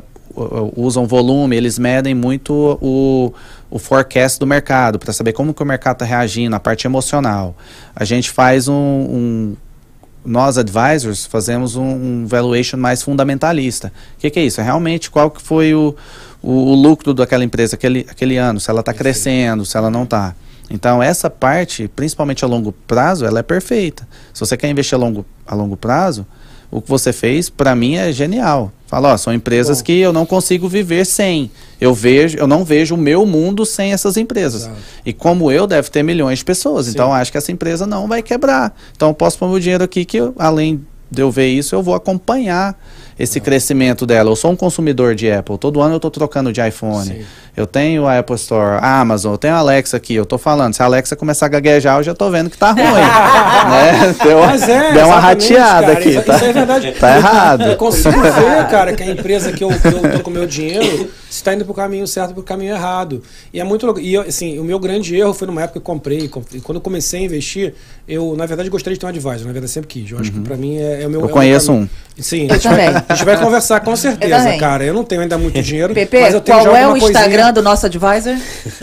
Arroba Túlio B. Ribeiro. Túlio Aê. Nunca mais eu esqueço. Essa voz de locutor dele faz, faz ficar melhor. Faz toda a Gostou? diferença, Gostou? né? É. Faz vez- toda, né? Ó, Carlos, obrigado aí também. 50 reais de superchat. hein? Mais um. Esse aí. Ah, hoje Agora já- fica lindo, tá Ah, vendo? Isso aqui tá parecendo é. um programa do Silvio Santos. Quem dá mais? Quem dá mais? A roda da... Investimentos rolando Olha aí a roda da... Como é que é a roda da é fortuna? investimento roda, Agora, a roda. Quem é, A roda. Quem, agora, quem é aí que tá dando superchat, quem não tá também, que não tá ganhando conhecimento agora? Quem Exato. que foi? É Foi uma aula. Exato, uma aula. exato. Eu tô amando. Pô, Aproveita, de Deus, hein? Aproveita Aproveita. que tá sendo aqui. Então, assim, cara, não, a gente vai conversar com certeza, porque no meu, tô, tô dando meu perfil, o meu exemplo, que é, o- é mais fácil dar o meu, né? Uhum. E eu não sou um cara de- do mercado financeiro, eu nunca fui, sou um cara de comunicação. Então, assim, mas claro, cara, o dinheirinho aqui, eu falei, o que eu vou fazer com esse dinheiro? Vou começar, já fiz muita bobagem com dinheiro na minha vida. Uhum. Então eu falei, deixa eu parar. Aí comecei a investir por conta própria. Fiz várias bobagens. Entrei numa. Depois entendi que era a diferença de ser, não sei se estou falando bobagem, de ser um investor, um investidor e de ser um trader. Numa, hora- na hora que eu entrei, entrei numa de ser trader, de querer adivinhar, eu me tomei, tomei todas. Tomei todas, velho. Aí eu falei, cara. Não é pra mim essa parada de ficar acompanhando bolsa e ficar mudando pra cá e pra lá. E aí agora essa que eu te falei é a minha estratégia desse momento, que é o que eu espero seguir. Deixei, tô lá, olho de vez em quando pra ver o que tá acontecendo, acompanho todos os dias pra ver só se subiu e desceu, só pra... Usa aquele appzinho, é? Mas não tô mais com a coceira, cara. Não tenho aquela coceira de Então, vou vender, vou comprar. Eu tô tipo assim, deixa esse bagulho rolar, cara. Exato. Tu tá com o quê, rapaz? Hã? Tu tava com o quê? Tava Com a coceira. Eu tava com coceira, mas essa coceira mesmo que dá. Porque tu Coceira. vê, na hora que a GameStop começou, eu esperei um dia, esperei dois, esperei três, a parada crescer, crescer, crescer. Peguei um dinheiro, falei, não peguei, não vou, claro que eu não peguei. Botei um 100 pouco mil de dinheiro, perdi tudo, mano. Eu falei, puta, que burrice. É aquele app? É o app que tu tá usando, é? Não, assim, o é? GameStop é uma loja de. Não, não, não. GameStop. é- Porra, também, cara. Você tá sacanagem. Basta o ovo de avestruz, mano. Ué. Porra, mano. tá- Eu falei, a ué, não, que tu, que tu bota o dinheirinho lá e que tu bota na bolsa. é Não, no eu, app? fi- eu faço pelo Chase mesmo. Eu tenho Ah, abri a pelo- continha lá no ah, JP ok, Morgan tá. e, e faço ali. Só que aí, eh, na época da GameStop, começou todo dia, todo dia, todo dia, todo dia, todo dia. O Reddit começou a bombar e tal, né? Aí eu falei, ah, cara, não é possível que eu vou ser o único cara que não ganha dinheiro com isso. Fui. O único não, né? Vários se Ferrari que eu Vários, sei, né, é. cara? E o da Boeing também aconteceu isso, né? Eu- Da aviação. Muita Sou- galera viu que tava que- por conta do, da, da- do, COVID, Do Covid, que pararam, né, de, de. Os aviões pararam de sim. trabalhar. Então a galera investiu na Boeing e o negócio parece que não cresceu, né? É, mas ainda pode ser que volte, né? Que a pandemia tá aí. É. Então, é. Volta sempre na tecla que eu gosto de bater. Tudo, tudo tem planejamento. Se você tá fazendo isso com dinheiro que não tá, que não tá te atrapalhando, beleza, vai doer um pouquinho, Sim, mas, né, não vai doer, não vai te quebrar. Entendeu? Então, E doeu também pra mim, porque eu Ah. fui burro, mais burro ainda, né, cara? Porque aí a parada foi o seguinte, velho. Eu comecei, aí eu falei, aí o famoso é, é o noob, né? Uhum. Tipo assim, comprei, aí a parada desceu. Aí os caras, tu ia no Reddit lá, os caras assim, vamos comprar a queda, vamos comprar a queda, vamos comprar a queda. Eu comprei mais de queda. Uhum. Aí o cara, não, continua comprando, não vamos desistir. Porra, eles tinham um negócio, uma expressão que eles usavam, Diamond, alguma coisa e tal. Comprei Uhum. Diamond mais. in the rough. Exatamente. Cara, perdi tudo, bicho.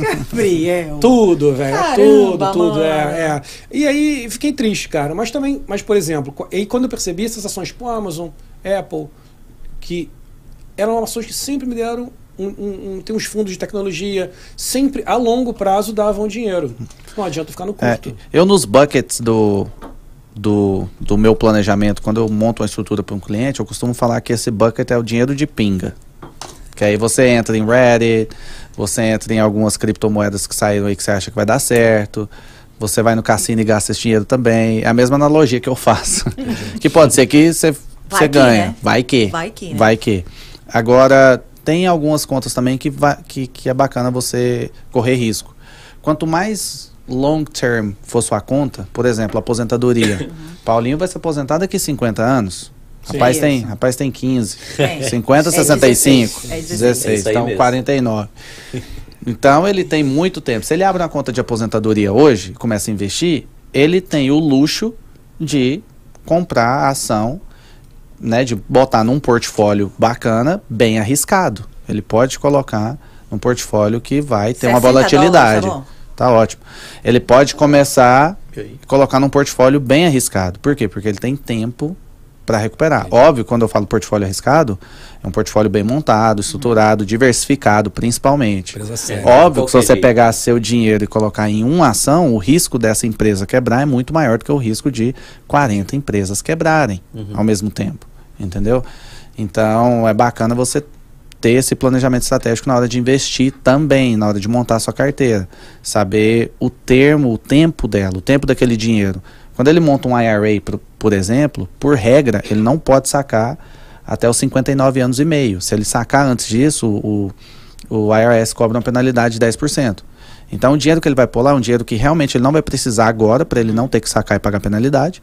É um dinheiro que realmente ele está focado na aposentadoria. Então, dá para arriscar aquele dinheiro.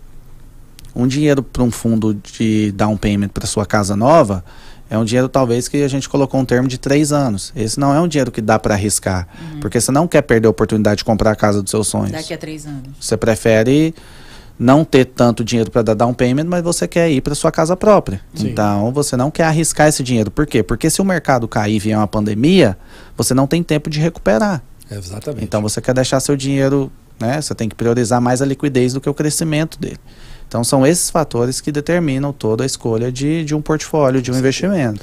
Então, é, tudo que você está fazendo é bacana, é aprendizado, você está fazendo, mas com certeza é, você não faria de novo certo, com certo tipo de capital. Certamente não, É. cara.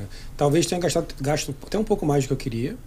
É, não, hoje eu faria menos. Hoje tem feito essas brincas Miami Coin que eu falei. Botei 300 dólares ali só para ver o que, que, que acontecia, para entender um pouco do mercado também, né? Do meu jeito, que como eu não sou um cara do mercado, eu precisava. Eu quero ver o que vai acontecer.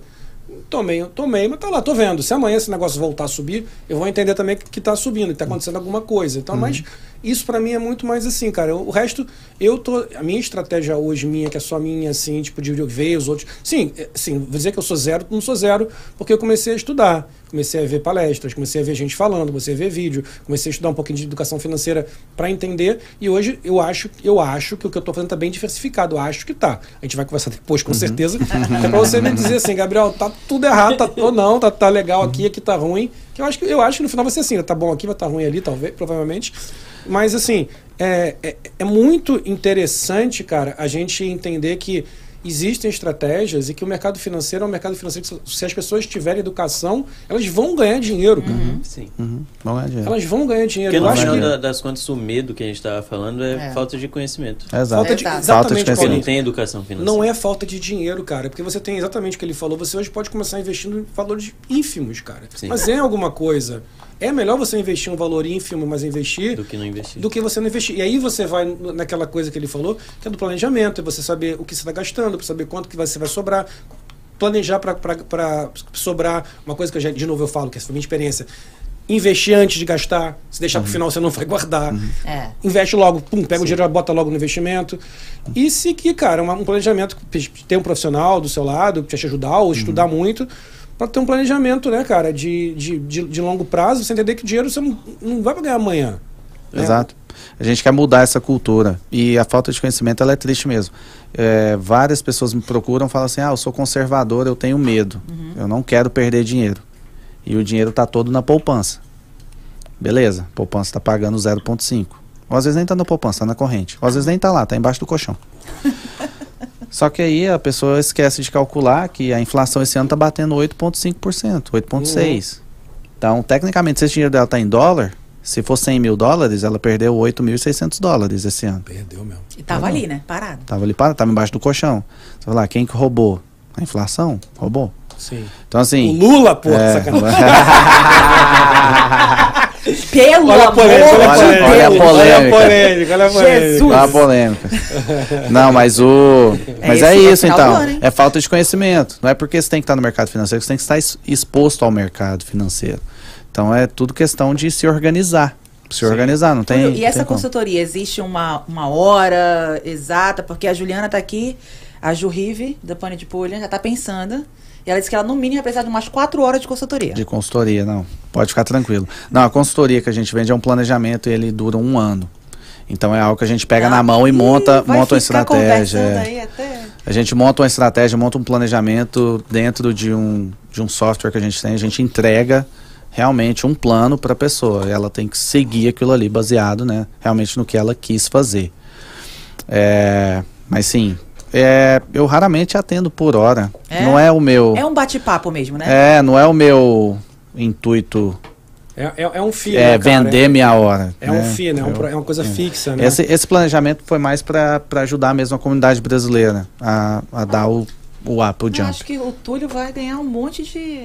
Cara, eu, Como é que não, a gente fala? Teus cli- É cliente? Cliente, é. É, um monte de cara, cliente, mas tem que ser, cara. É uma coisa assim, é, é- é muito, é muito legal, assim, você tá falando uma coisa, eu tô achando o máximo, cara, porque Né, tá eu legal. até falei com o Paulinho, o Paulinho falou, vou, vai o Túlio, vai fazer. Eu falei, caraca, Paulinho, eu te falei isso, Paulinho. Eu falei, cara, eu tava justo esses dias estudando pra cacete Foi. isso. Porque eu tô estudando muito. Até te perguntei um monte de coisa, né? Não é porque eu tô querendo jogar. É que eu tô estudando tanto sobre isso que eu tô fascinado. E é muito maneiro você ouvir assim: caraca, cara, a gente perde dinheiro a vida inteira porque a gente não aprende, pô. Não Aprende, tem é. porque. E essa, esse mito do não posso ganhar, que eu tinha mesmo, cara. Não tem, não sobra, não sobra. E Uhum. de repente hoje eu tô conseguindo já ver um futuro, cara. E já começar a pensar no dinheiro pro meu filho, um pra família, um pra cá, um pra lá. Eu fui da minha estratégia doida, mas mesmo com a minha estratégia doida, o negócio já começou a andar e, eu, e ver isso andando me dá uma alegria, mesmo vendo a bolsa caindo, e mesmo vendo a criptomoeda caindo, no geral, no mix, não tá. Tá tudo ok. tudo bem. então eu falo, cara, que maneiro. Queria eu saber isso antes, né? Queria. Então você aí que tá vendo, não faça como eu, burro velho, que esperei agora velho de guerra pra aprender e dizer que queria ter visto antes. Começa logo, porra. Já liga pro Isso. Túlio, já estuda, já faz o seu investimento. Cara, porque. E não faz investimento de qualquer maneira. Cuidado, não é uma coisa doida. Não vai ganhar, não vai pegar um mendigo lá do. do, do Um mendigo? Um mendigo lá e vai investir com um mendigo que vai ganhar 10 vezes. Inclusive, ele voltou pra rua, né? Pra rua, Voltou? porra. Picaretagem, cara. O cara- Esse é o Mendilove? O mendigo É. da. É, cara. Aquele que a mulher pegou ele no meio do caminho. Uma mão no carinho, Isso, outra no Isso, é. O mendigo virou. Meu Deus, ele tá na rua de novo? Voltou pra rua. Cara, virou garoto propaganda de um cara que prometia ganhar, sei lá, 30 mil, mil por, por dia, cara, investindo em criptomoeda. Uma doideira, bicho. Uma coisa assim que. É tão doido você ver isso, as pessoas, as pessoas querendo essa coisa do ganhar o dinheiro fácil, do dia pra noite, É. né? E isso que faz a pessoa perder muito dinheiro, né, velho? Então, assim, eu acho muito legal isso. Eu acho assim, que a educação financeira é algo importantíssimo. Isso na minha mente hoje é, é tido como, cara, isso tem que haver. Não tem como. Todo mundo tem que ter. Qualquer um, cara, que você falou, tinha que ser desde criança. A criança tem que aprender educação financeira desde cedo. Porque não é ser pão duro, é ser inteligente. Seu dinheiro só vai daqui pra É. lá. E você um dia vai usar esse dinheiro, porra, pra ir pra, pra Tulum, pra ter teu barco, pra ter seu, né, pra fazer sua, seu, sua Com viagem. certeza, esse é o principal, né? Viver a vida, que pra morrer basta estar vivo. Ah, já, é, já deu. Né? Né? É, já, não, já deu. né? Já deu? Deu, Que deu, isso, deu, né? deu a live aqui, já deu. Tem, tem pão de ainda, tem pão, é. Não, mas eu acho que a live também já foi. É. Faz duas horas de Já papo é, já, cara. A galera. Já ó, foi duas horas, cara? Já, Já, foram duas horas? duas horas. Já me- papo. Vou fazer o isso, merchan, hein? vou fazer o merchan. Pra você que é Bubbles Nático, pra você que quer investir hoje, quer ter uma consultoria com o Túlio, você tem Bubbles Desconto. Ih, Tem desconto, é? Acabei Foi de sem arranjar. avisar. Acabei de arranjar o desconto pro pegou Bernardo. assim. 12% de Isso Isso é, é. por causa, isso é por causa do ovo de... Do ovo de avestruz, é. obrigada. Pode vir, galera, tudo pela metade do dobro, tá? é a Black Friday brasileira. Black Friday Pô, brasileira. vai ganhar um. Pra... Cara, americana também, viu? Americana também, viu? Americana também tá assim, viu? Pois é, mas ninguém é besta, não. Não, tô brincando, com certeza. Desconto sempre. Pode É, falar viu? comigo. Eu não perco. desconto. Eu não perco, eu não perco um cliente, jamais. A gente fecha, a gente vir. encerrar, eu tenho uma pergunta pra você. É, você prefere que no final do ano o Brasil ganhe o Hexa ou o seu candidato ganhe a eleição? É Hexa. Nem candidato eu tenho, cara. Tá Vamos eu, pro Hexa. Meu candidato. candidato é o Neymar. Isso melhor aí. do mundo. Eu, isso quer dizer, hoje o Neymar É. está enamorado. Né? Então, como é que é? As, as teorias Tudo tá que- conspirando é? a favor. conspirando a favor. não é? Ele continua com uma Bruna, não é? Então tá Exato. tudo Olha só, tá certo. tudo Uma certo. espécie de Tudo Bruna, né? Eu achei que você ia perguntar: o Brasil ganha o Hexa ou o Goiás ganha o Brasileirão? Aí, aí- Goiás, né? Lógico, é o Goiás. Lógico. O Goiás Brasileirão. Não, eu não conheço ninguém que torce mais pra seleção do que o próprio time. Cara, é, isso é verdade. Não, mas o, se o Goiás joga com a minha mãe, eu chego de carrinho nela, mano. é por aí.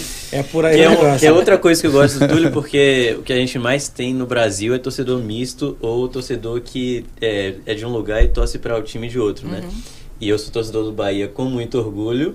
E o Túlio é de, é de Goiás e Muito torce bom. pro Goiás. Eu acho isso que, que a gente tem que valorizar. Valorizar isso. E agora eu posso, né, falar assim. Na verdade, eu não preciso falar com o Paulinho, porque eu só converso com o time da Série A. Ih, Ano que vem a gente conversa. Bambu Raiz. Não, e, ano, e ano passado tava ao contrário, né? Ano Tava ao passado contrário. tava na É eu é tava o na elevador, é o elevador, É. sobe e desce. Bueno, eu não falo nada, porque eu Normal. sou de Manaus e torço pro Flamengo, tá tudo Tá vendo certo. isso? ah, aí mas não, mas bem, Flamengo, é, Manaus não tem time. Não tem. É. Não, agora tá, tá, tem o Manaus, time Manaus, Ó, que Não, tá sim. tentando, que tá subindo. Continua sem time. inclusive. Continua. é igual você falou do Fluminense semana passada.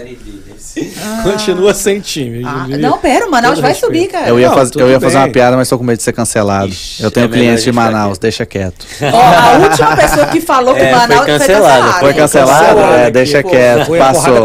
Aqui. Gosto os muito. de Manaus são É, ativos aqui nessa meus, live. meus clientes estão me devendo aí um, um- Como chama aquele peixe Tambaqui. redondo? Tambaqui. Por favor, essa pessoa sabe de quem eu tô Tá falando. certo. Ih, Meu Tá endereço não certo. mudou, Tá é o mesmo, tá? ao vivo. Ao Ah, vivo. Inclusive, temos tambaqui agora aqui em Miami. tem? É, eu sei que tem um cara que traz, acho que pra Orlando, não sei. Não, aqui em Miami Em já. Miami? Não tem desculpa, viu, senhor? Estou no aguardo. O Danilo Oliveira falou: fala pro Danilo. Túlio que eu amo ele.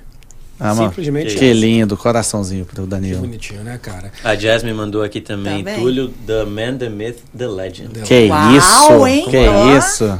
É isso aí. isso, hein, gente? A Cara, Jasmine. muito obrigado. Foi uma aula mesmo. E assim, eu dá pra gente ficar aqui mais umas, umas duas horas Mais duas papo, tem horas. muita Não, a gente coisa. nem falou de crédito, nem falou Nem de banco. ainda. Isso aqui vai longe, hein? Ok, vamos Não, pra... cara, É. eu queria perguntar parte Segunda dois. temporada. Segunda. Eu queria É. nosso sistema financeiro americano em relação ao Brasil. Muita pergunta. Mas assim, a gente aqui, por, por, por tradição, deu duas horas a gente termina. Não, é. Porque senão a gente pode ter o Bubbles 2 com Isso. Túlio. Porque Claro, por que não? E outra, se eu falar tudo, como é que eu vou cobrar depois? Exato. Exato. Aí tá investimento. Você que não deu seu superchat, quiser aproveitar agora, dá, uma, dá um seu superchat agora, que tá no tempo. A gente vai agora se despedir com calma. Cada um vai falar um pouquinho. O Túlio vai falar um pouquinho. Então aproveita lá, dá seu superchat. Pode ir a partir de um dolinho até Bubbles um conto. bilhão. Vai lá, clica aqui no cifrãozinho do lado. Aproveita, a gente vai aqui só de olho. Obrigado a todo mundo que já deu também. Que Só tem demais. desconto no, no Bubbles Desconto. Vamos conto. Bubbles Conto, Isso. quem, quem doou no Superchat aí. Senão. Oh, É. olha aí. Perfeito. Isso aí senão é não tem, não tem desconto não. Olha, isso aí. tá vendo?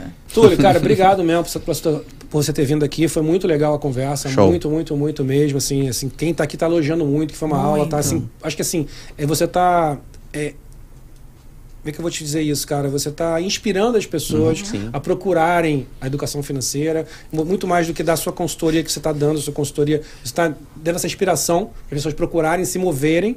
Eu acho que isso é muito legal, cara. A Ju acabou de dar Acabou 10, de dar uma 10 dólares, então assim, ela tá, tá desconto aí do, do banco. Obrigado, Ju. Olha, Keila, a Keila não está ao vivo, É. mas daqui a pouco ela vai durar o valeu, porque ela tá super Ela já falou que a Ju com direito a desconto, já ganhou É, desconto. já ganhou desconto, olha só. Cara, você quer Ótimo. deixar aí uma palavra final pro pessoal?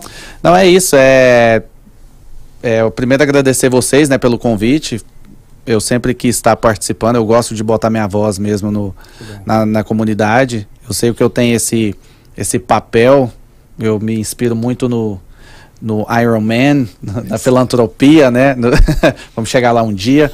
Mas eu acho bacana, eu acho que a gente tem que devolver né, pro, Sim. pro mundo aí, pra comunidade, o que a gente sabe. Eu tô, como eu disse, eu participei, eu trabalhei mais de sete anos no Alls Fargo ali, diretamente com a, com a comunidade. Cara, eu vi muita coisa, eu vi muito, muito negro chegar sem, sem informação e sofrer tanto por causa de uma informação que alguém poderia ter dado certo para ele, fez questão de dar errado.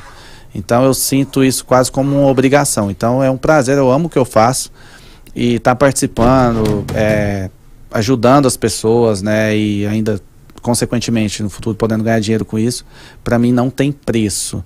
E realmente isso são informações que mudam a vida das pessoas, principalmente nesse país, né? Que é um país muito bom de oportunidade, mas se você tem uma informação errada, você não tem o caminho das pedras ali, você sofre e acaba perdendo muita oportunidade e chance de realmente se desenvolver e crescer e talvez atingir o sonho americano que você veio, sacrificou muito para chegar e, e por pouca coisa às vezes você não, não consegue alcançar.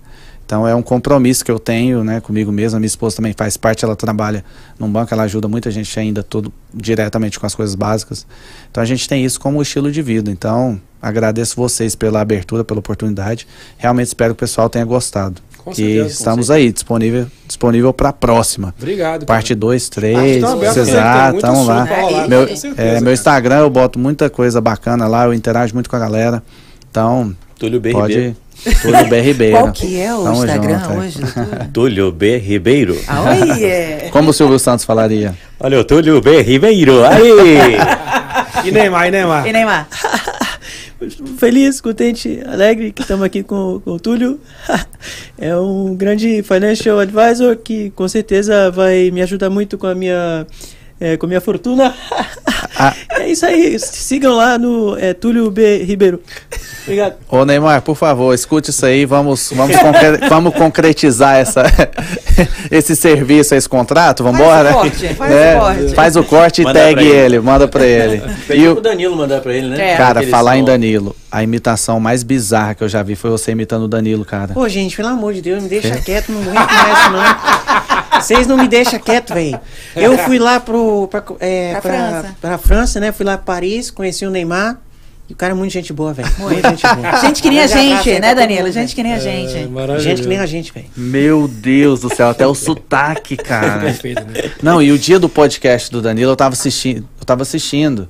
E eu buguei, eu falei, Você não, tô, tô tá bugado. Quem que tá é, eu falei, quem tá falando, cara? Tá errado, o cara tava do lado. Tá escutando ele falando, não sei o que, Neymar, né? Ele, pá. bom, né? Muito Eu bom. falei, não, mentira. Ele é bom pra caramba. Não, excelente. É, tá Paulinho, obrigado, eu acho obrigado, que obrigado. você tem que investir nesse talento seu. Não cara. Já pensei bastante. É. Preciso, preciso. Lilia, deixa aí tua palavra final. Ah, Vai. então, quero mandar um beijo pros nossos babonáticos. A galera tá aqui, ó, empolgadérrima. Bora. Empolgadérrima. Todo mundo falando que o Túlio arrebentou, que a gente tá aprendendo, que é, é realmente isso. A galera, então, assim, todo mundo de Manaus, de, de São Paulo, do Rio, Goiás. De Goiânia. Goiânia, né? Então, do Oiapoque ao Chuí, Boston. A gente teve o Leandrinho de Boston, né? Que a gente vai trazer o Sim, Leandrinho Leandrinho vem aí. também. Show. E a gente tem Bubbles Nático na Itália, em Portugal. Então, assim, o Bubbles está espalhado no mundo inteiro. E eu quero mandar um beijo. E eu quero dizer uma coisa. A cultura amazonense voltou. Né? A gente teve É. essa semana aí é, a disputa do boi garantido e caprichoso. É verdade. né? O boi caprichoso ganhou, é o boi da minha boi que a minha família torce. Então, assim, quero deixar um beijo para nossa cultura, porque era uma coisa que foi, assim como o carnaval teve que parar por conta do Covid, e foi lindo.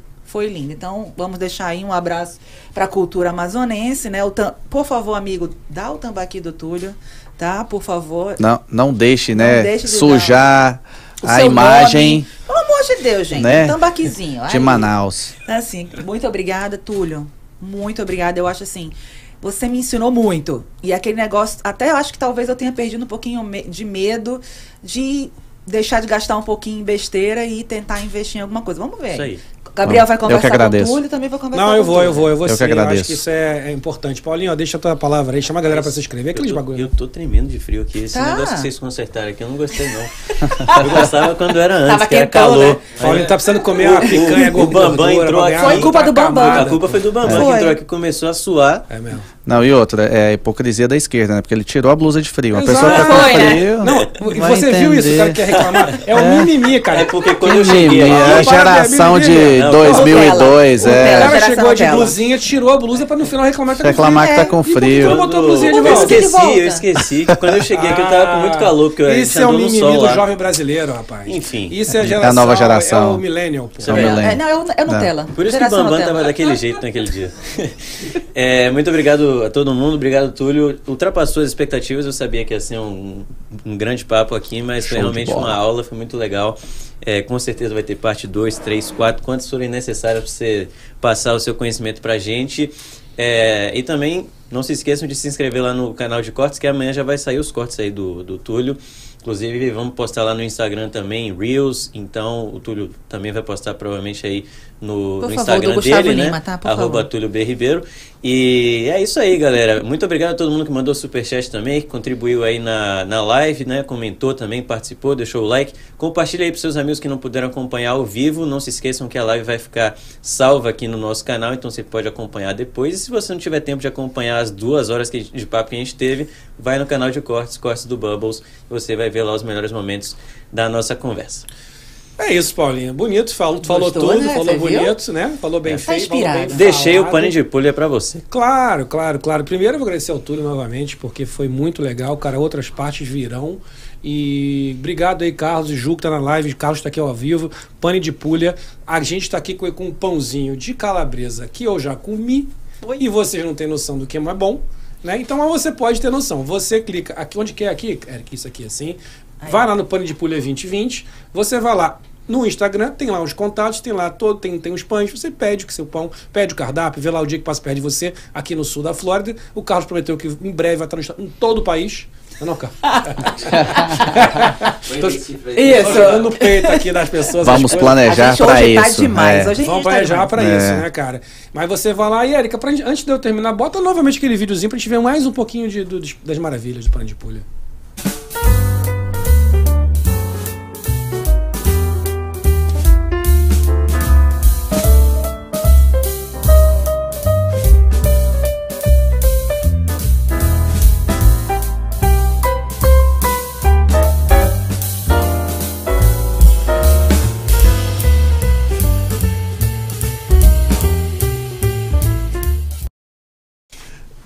Galera, tô até aqui distraído um pouquinho. Vocês viram o pano de pulha, pô. A gente vai comer muito, que agora acabou aqui a live. A gente dá aquela, dá aquela fominha. Vamos matar. Agora, Érica, bota no Paulinho um pouquinho. Se vocês verem que coisa, bonitinha, porém ridícula. Botou, Olha. botou a blusinha. Aí, ó. Final da live, que vergonha. Agora eu tô no nível Tinha caído, Ele é. meteu a blusinha que tava o tempo todo ali, mas ele preferiu reclamar, né? Mas enfim, Por volta aqui. incrível que pareça, agora o frio acabou. Acabou, né, frio. Paulinho? Que Passou, coisa, né, né? cara? Que coisa, né? É melhor reclamar do que fazer, né, cara? Você que reclama e não faz, vai lá, faz o seu investimento. Isso. reclamar que não tem dinheiro, vai procurar fazer e faz investimento. Não faça com o Paulinho. Não faça com o Paulinho. Prefere reclamar do que fazer. Nutella. Não é isso? Nutella. Galera, parte, muito obrigado a todo mundo aí. Obrigadão demais aí, Stonehouse, nossa produtora. IC Solutions, a melhor agência brasileira de marketing dos Estados Unidos. Tá aqui com a gente sempre, né? Muito perto da gente. Tá aqui mesmo. Tá aqui. Aqui. Estamos presente. aqui, você que tem evento, publicidade, marketing, a IC Solutions faz um pouco de tudo, icsolutions.com, vai lá também. E obrigado também a Erika lá nas carrapetas, a galera toda que tá apoiando a gente, Stone House, já falei, né? Falei da Stone House. Pone de Pulha. Galera, muito obrigado. Se você quiser também apoiar o Bubbles, se quiser patrocinar um Bubbles, vai também, manda o DM pra gente. A gente tá, pô, vai adorar ter aqui você com a gente. E é isso aí, semana que vem temos te- Temos o Dr. Ney Alves, que é um oncologista, hematologista. Vamos falar muito sobre tratamento de câncer, evolução, como é que isso é. Pô, cara, é, é um assunto assim que muito interessante. Eu sei que existem muitas novas pesquisas, muitas experiências. A gente vai ouvir do Dr. Ney Alves muito sobre isso. Então, assim, não deixe de participar aqui quinta-feira que vem, 7, 7, 7 p.m. aqui da, da 7 p.m. Eastern Time, Uau! 20 horas do Brasil. Queremos você aqui com a gente. Aproveita agora, compartilha, manda, manda essa live e outras. Manda o nosso canal para seus amigos. Você que nu- nunca tinha vindo aqui, não esquece de se inscrever, que para nós é muito importante. Dá aquele like, esperando vocês aqui. E se vocês já sabem, eu vou ver uma coisa agora, que vocês que não sabem, eu vou explicar. Quando eu fizer agora o negócio, tem um som que vai sair. As pessoas ficam dizendo que sou eu que estou fazendo com a boca. Não é. Não é. Quem está aqui presente está vendo. Isso é um som que sai do estúdio. Exato. É uma tecnologia que a gente tem. Tecnologia não pode- nova, Só o? Bubbles Tecnologia tem. nova, só e o eu vou Bubbles. fazer agora, Erika. Bota aqui em mim, aqui, vamos aqui no. zzz, zzz, zzz. Solta a vinheta, cara.